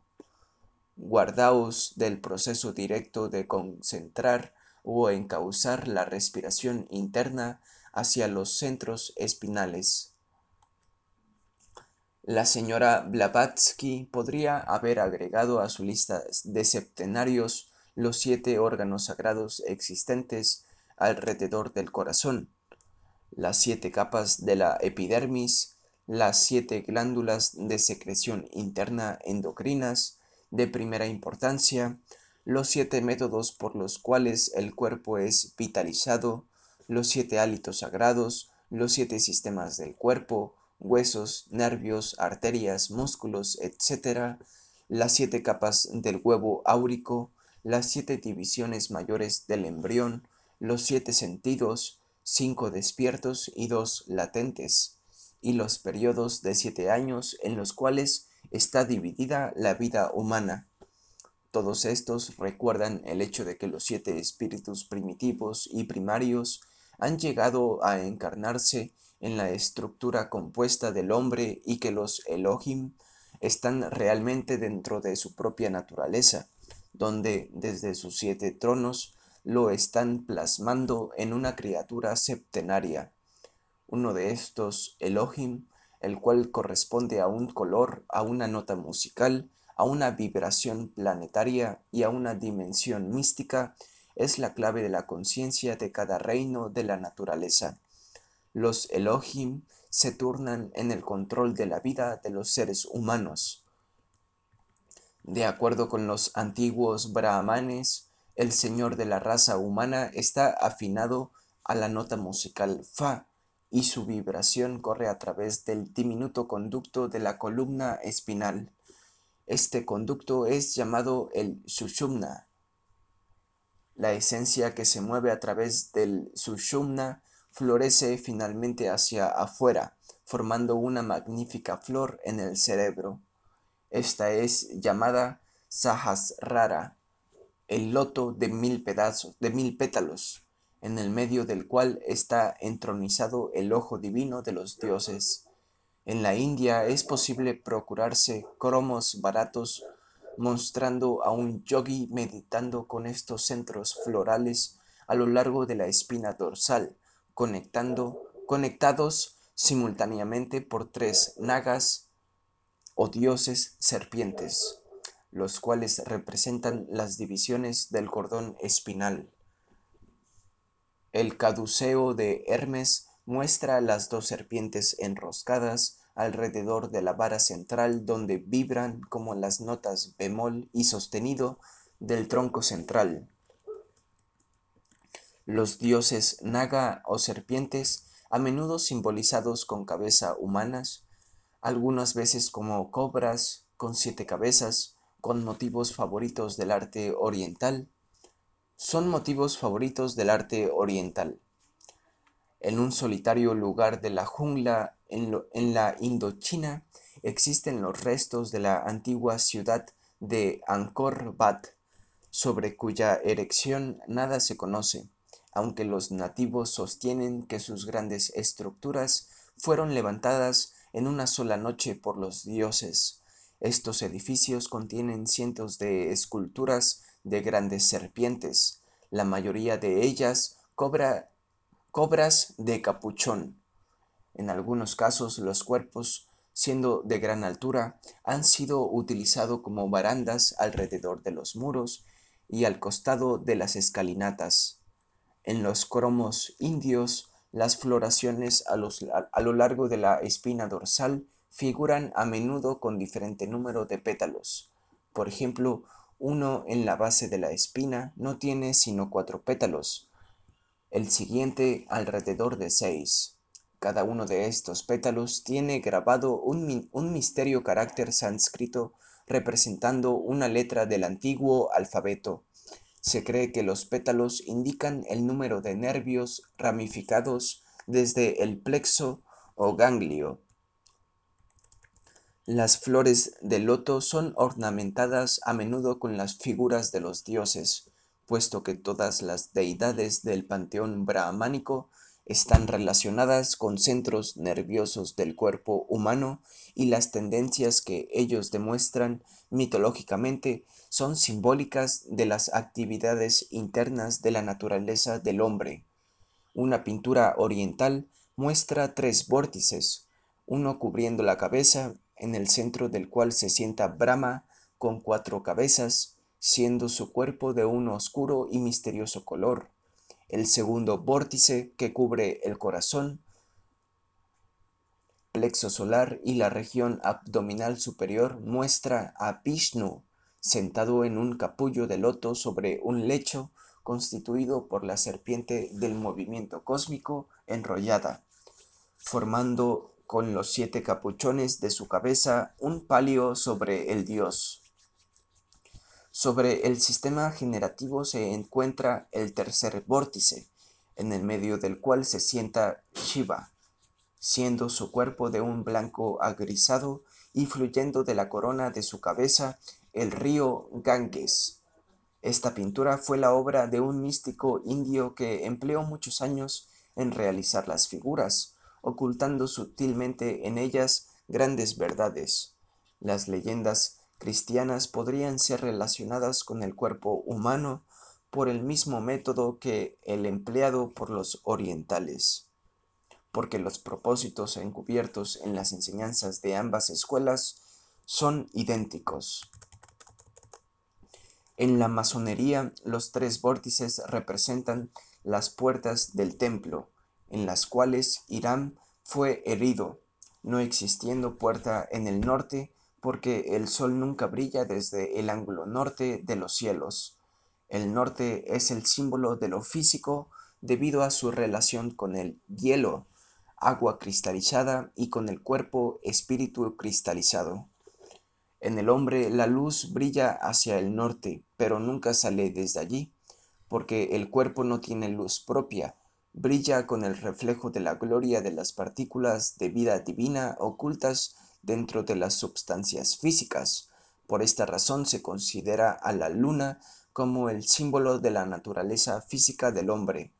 Iram o Shiram, como debería ser más apropiadamente llamado, considerando que su nombre está compuesto por las letras que en hebreo significan fuego, aire y agua, representa los misteriosos aire y agua ígneos que deben elevarse a través de los tres grandes centros simbolizados por la escala de tres peldaños y los vórtices florales mencionados en la descripción de la pintura india.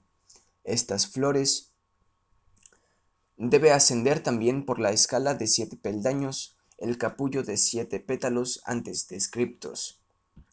Estas flores no deben ser consideradas enteramente desde un punto de vista oriental.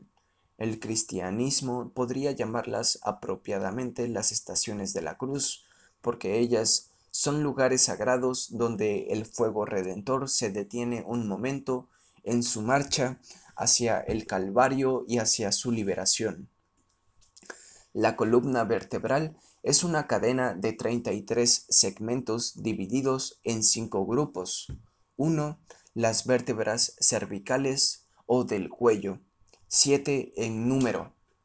2. Las vértebras dorsales o torácicas, de las cuales hay 12, una por cada costilla.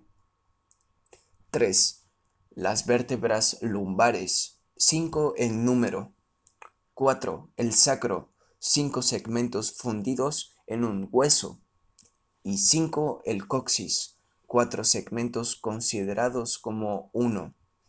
Los nueve segmentos del sacro y del coxis son atravesados por 10 foraminas, a través de las cuales pasan las raíces del árbol de la vida el 9 es el número sagrado del hombre y existe un gran misterio oculto en el sacro y el coxis.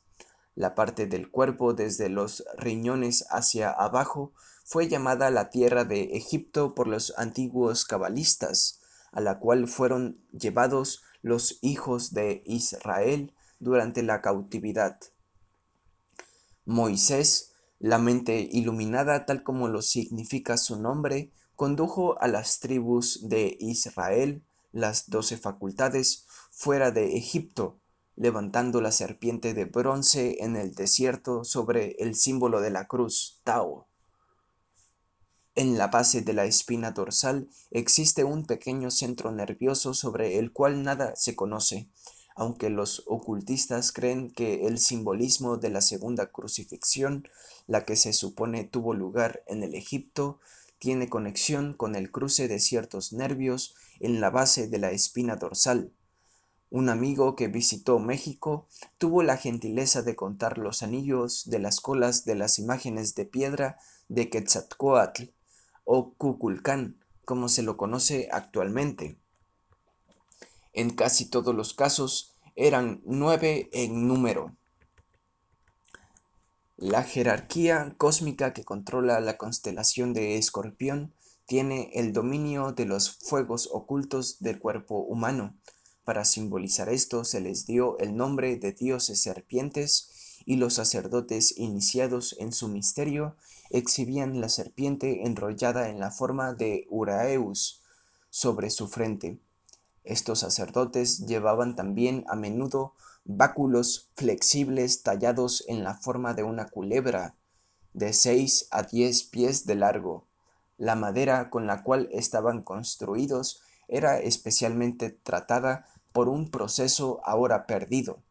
En cierta parte del ceremonial, los sacerdotes encorvaban los flexibles báculos en círculo, poniéndose la cola de la serpiente tallada en la boca y acompañando la operación con invocaciones secretas. Los trascendentalistas de la Edad Media hacían la misma cosa, pero no con el pleno conocimiento que poseían los antiguos sacerdotes.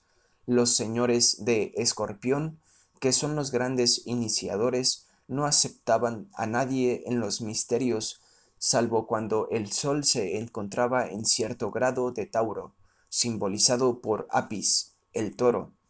Cuando el toro llevaba el sol entre sus cuernos, los neófitos eran admitidos en astrología geocéntrica, esto ocurre cuando el Sol está supuestamente en el último decanato de la constelación de Escorpión.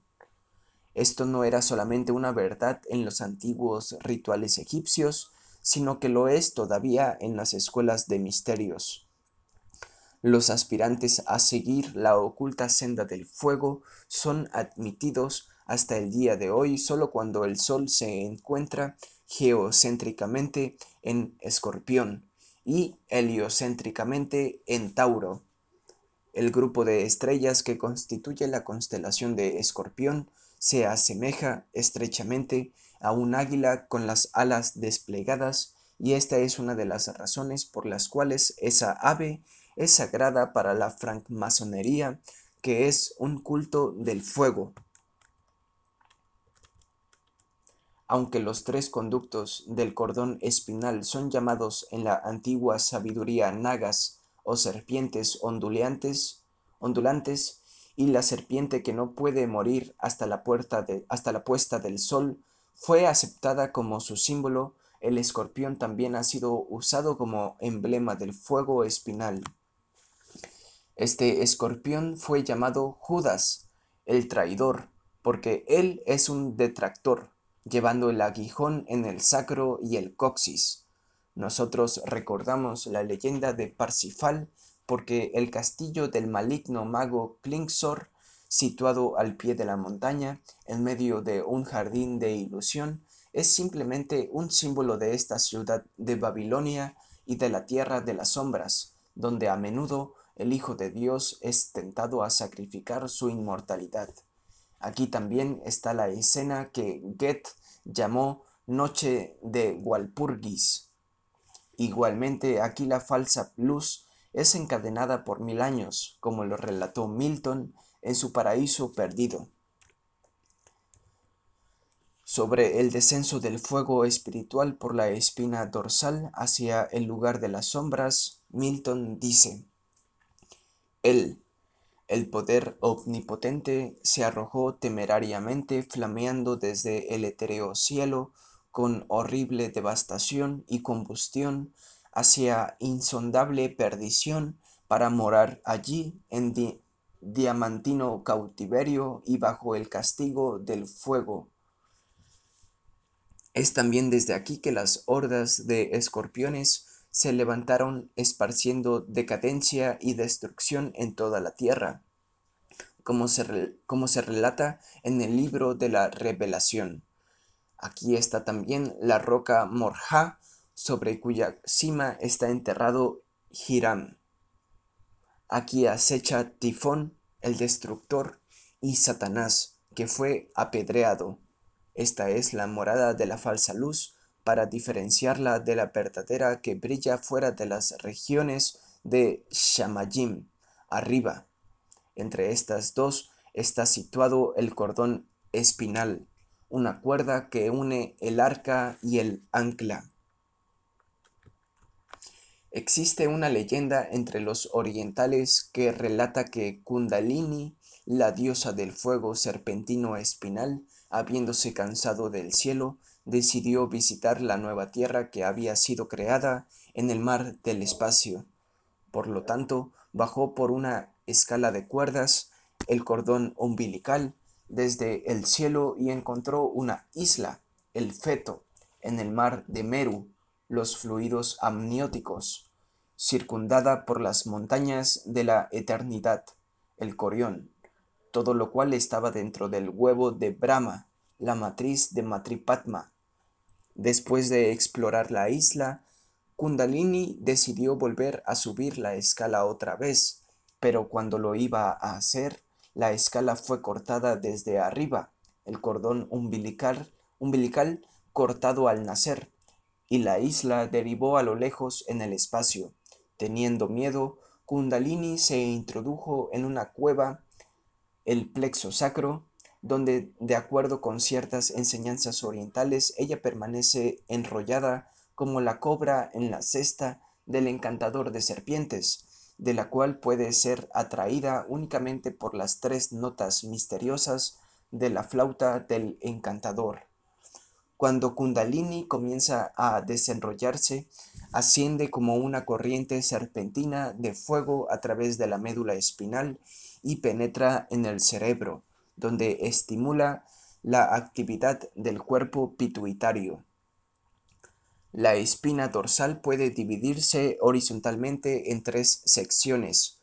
La sección inferior incluye las vértebras lumbares, junto con los segmentos que forman el sacro y el coxis, y está rodeada por un vapor de un color cárdeno e inflamado.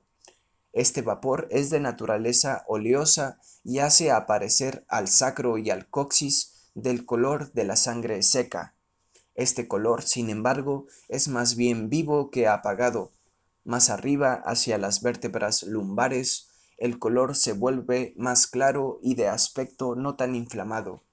Gradualmente se torna anaranjado y a través de la sección formada por las doce vértebras dorsales hay un dorado resplandor radiante que surge de una línea filiforme de lo que parece ser un río de fuego amarillo.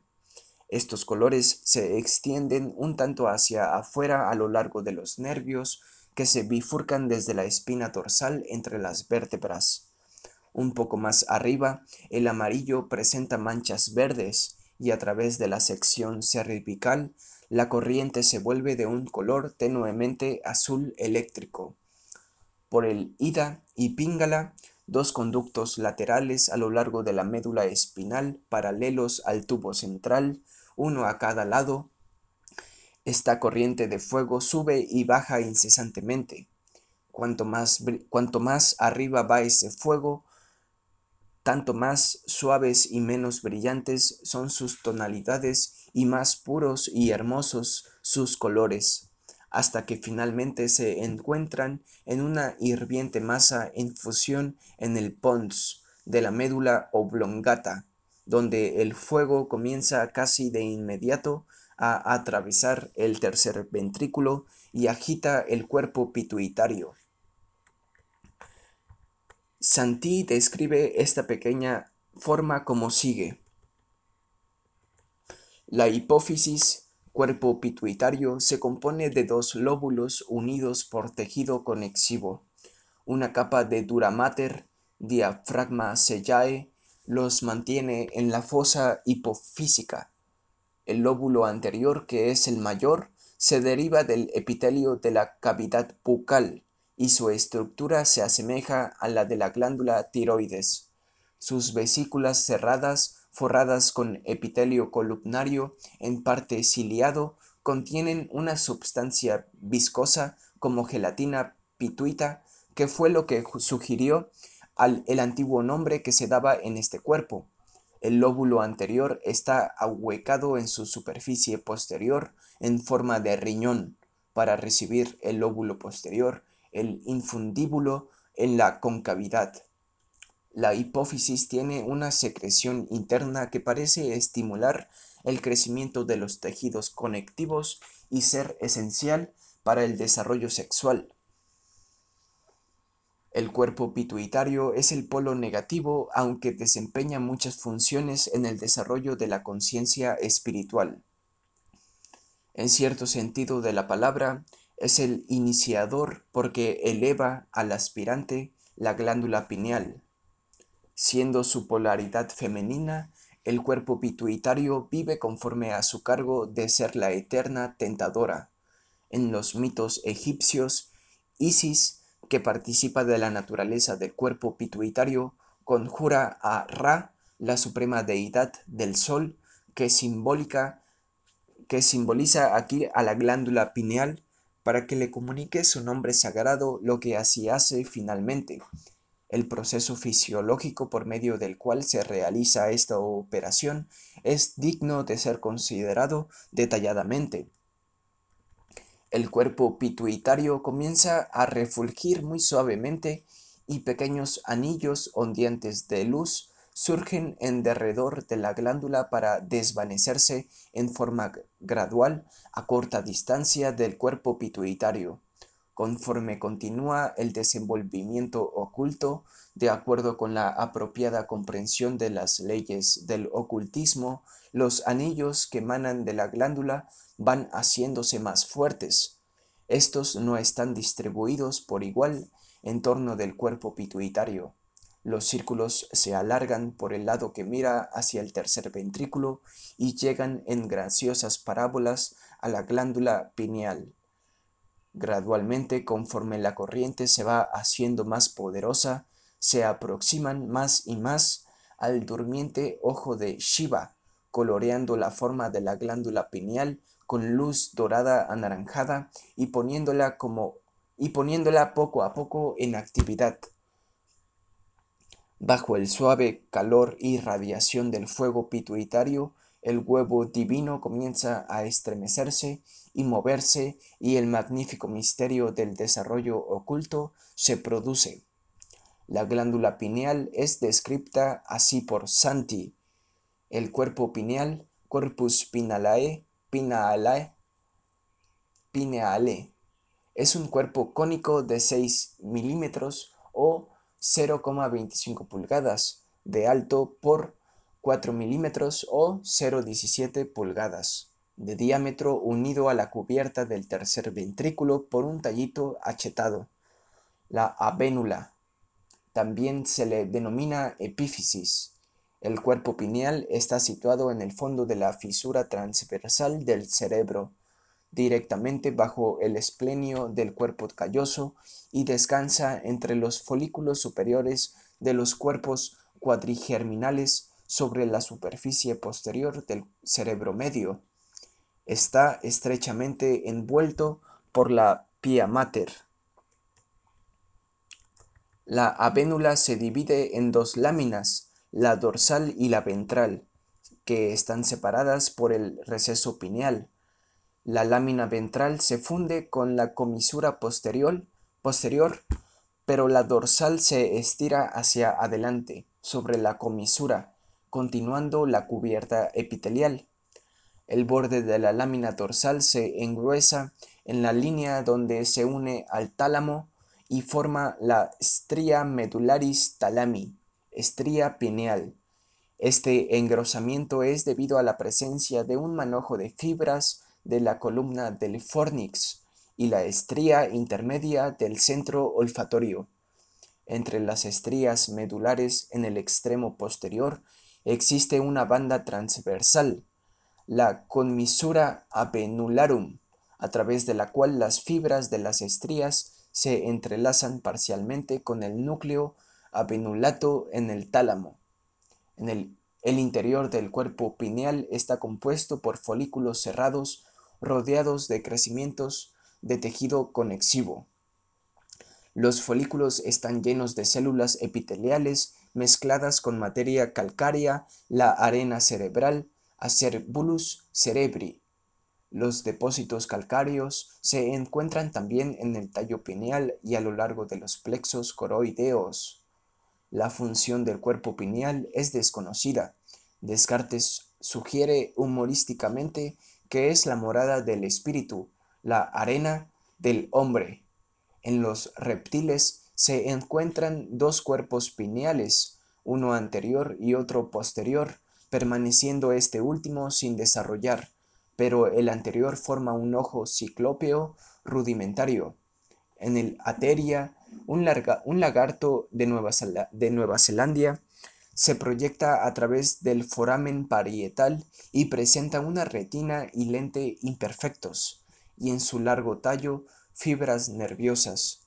El cuerpo pineal humano es probablemente homólogo con el cuerpo pineal posterior de los reptiles.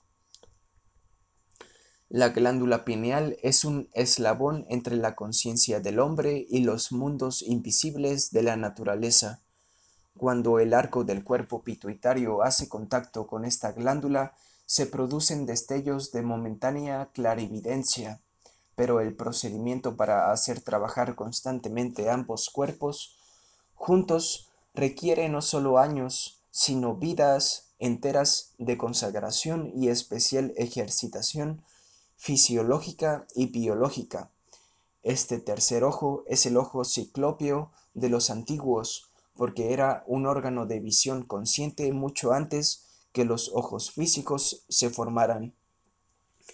Si bien esta visión era más bien un sentido de cognición que de vista en esos remotos tiempos, Conforme el contacto del hombre con el mundo físico aumentó más plenamente, fue perdiendo su entendimiento interno, juntamente con la consciente conexión de las, con las jerarquías creadoras.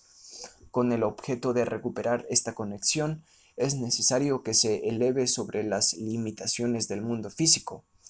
Él no debe, sin embargo, romper su conexión con la humanidad, convirtiéndose en un recluso o en un sonador poco práctico. El ocultista no debe huir de nada, debe transmutarlo todo. En la glándula pineal hay una menuda arenilla o arena, sobre la cual la ciencia moderna no conoce prácticamente nada. Las investigaciones han demostrado que esta arenilla no existe en los idiotas ni en los que carecen de una mentalidad debidamente organizada.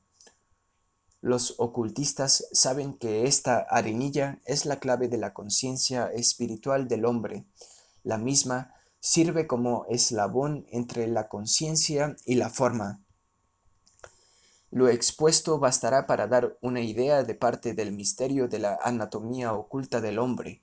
Aquellos que saben discernir verán en el canal espinal que llega hasta los ventrículos cerebrales a través de ciertas puertas que la ciencia no conoce, los pasajes y cámaras de los antiguos misterios, y comprenderán que el fuego espiritual espinal es el candidato que está siendo iniciado.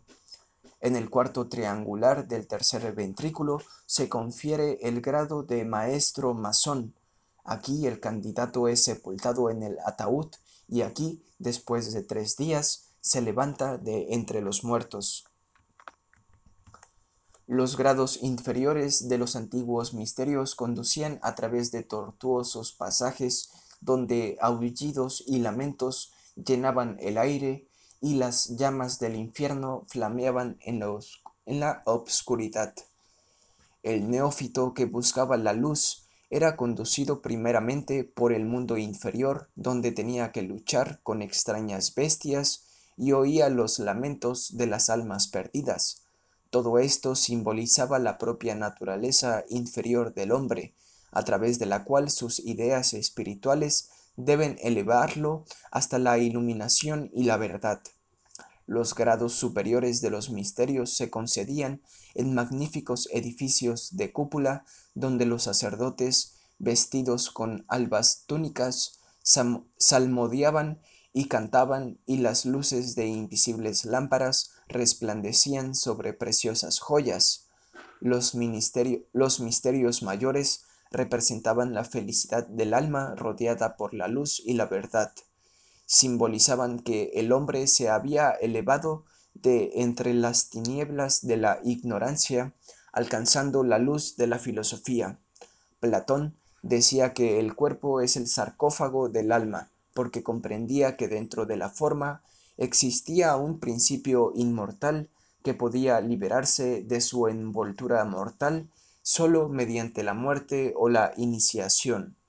Para los antiguos, ambas cosas eran consideradas casi sinónimas.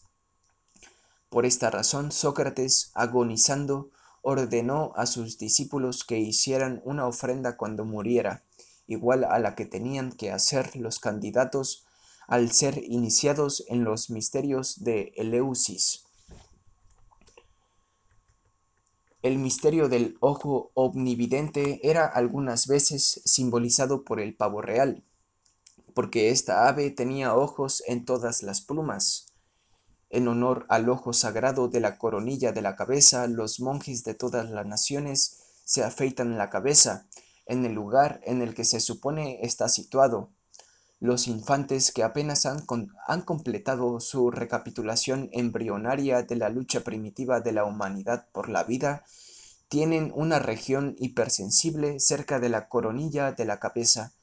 El cráneo no se cierra allí inmediatamente, en algunos casos nunca se cierra, aunque generalmente las suturas se unen en el segundo y el quinto año. La extremada sensibilidad en el área del tercer ojo suele estar acompañada de cierta clarividencia. El niño pequeño está todavía viviendo grandemente en los mundos invisibles. Mientras su organismo físico no le responde, está consciente y activo su glándula pineal. Está consciente y activo por lo menos en cierto grado en esos mundos con los cuales se haya conectado por la entrada abierta de su glándula pineal.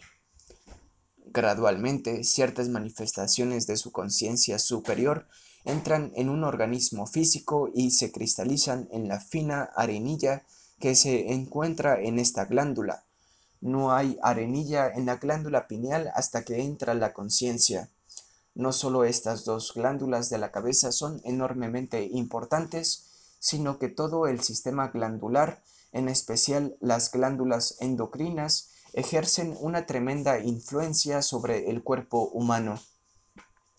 Los corpúsculos blancos de la sangre no son realmente generados ni por el páncreas ni por el vaso, sino que se forman por la actividad del doble etérico que está conectado con la forma física a través del vaso, una corriente continua, una corriente continua de corpúsculos sanguíneos blancos parcialmente etéricos fluye del mundo invisible al mundo visible a través de la entrada del vaso.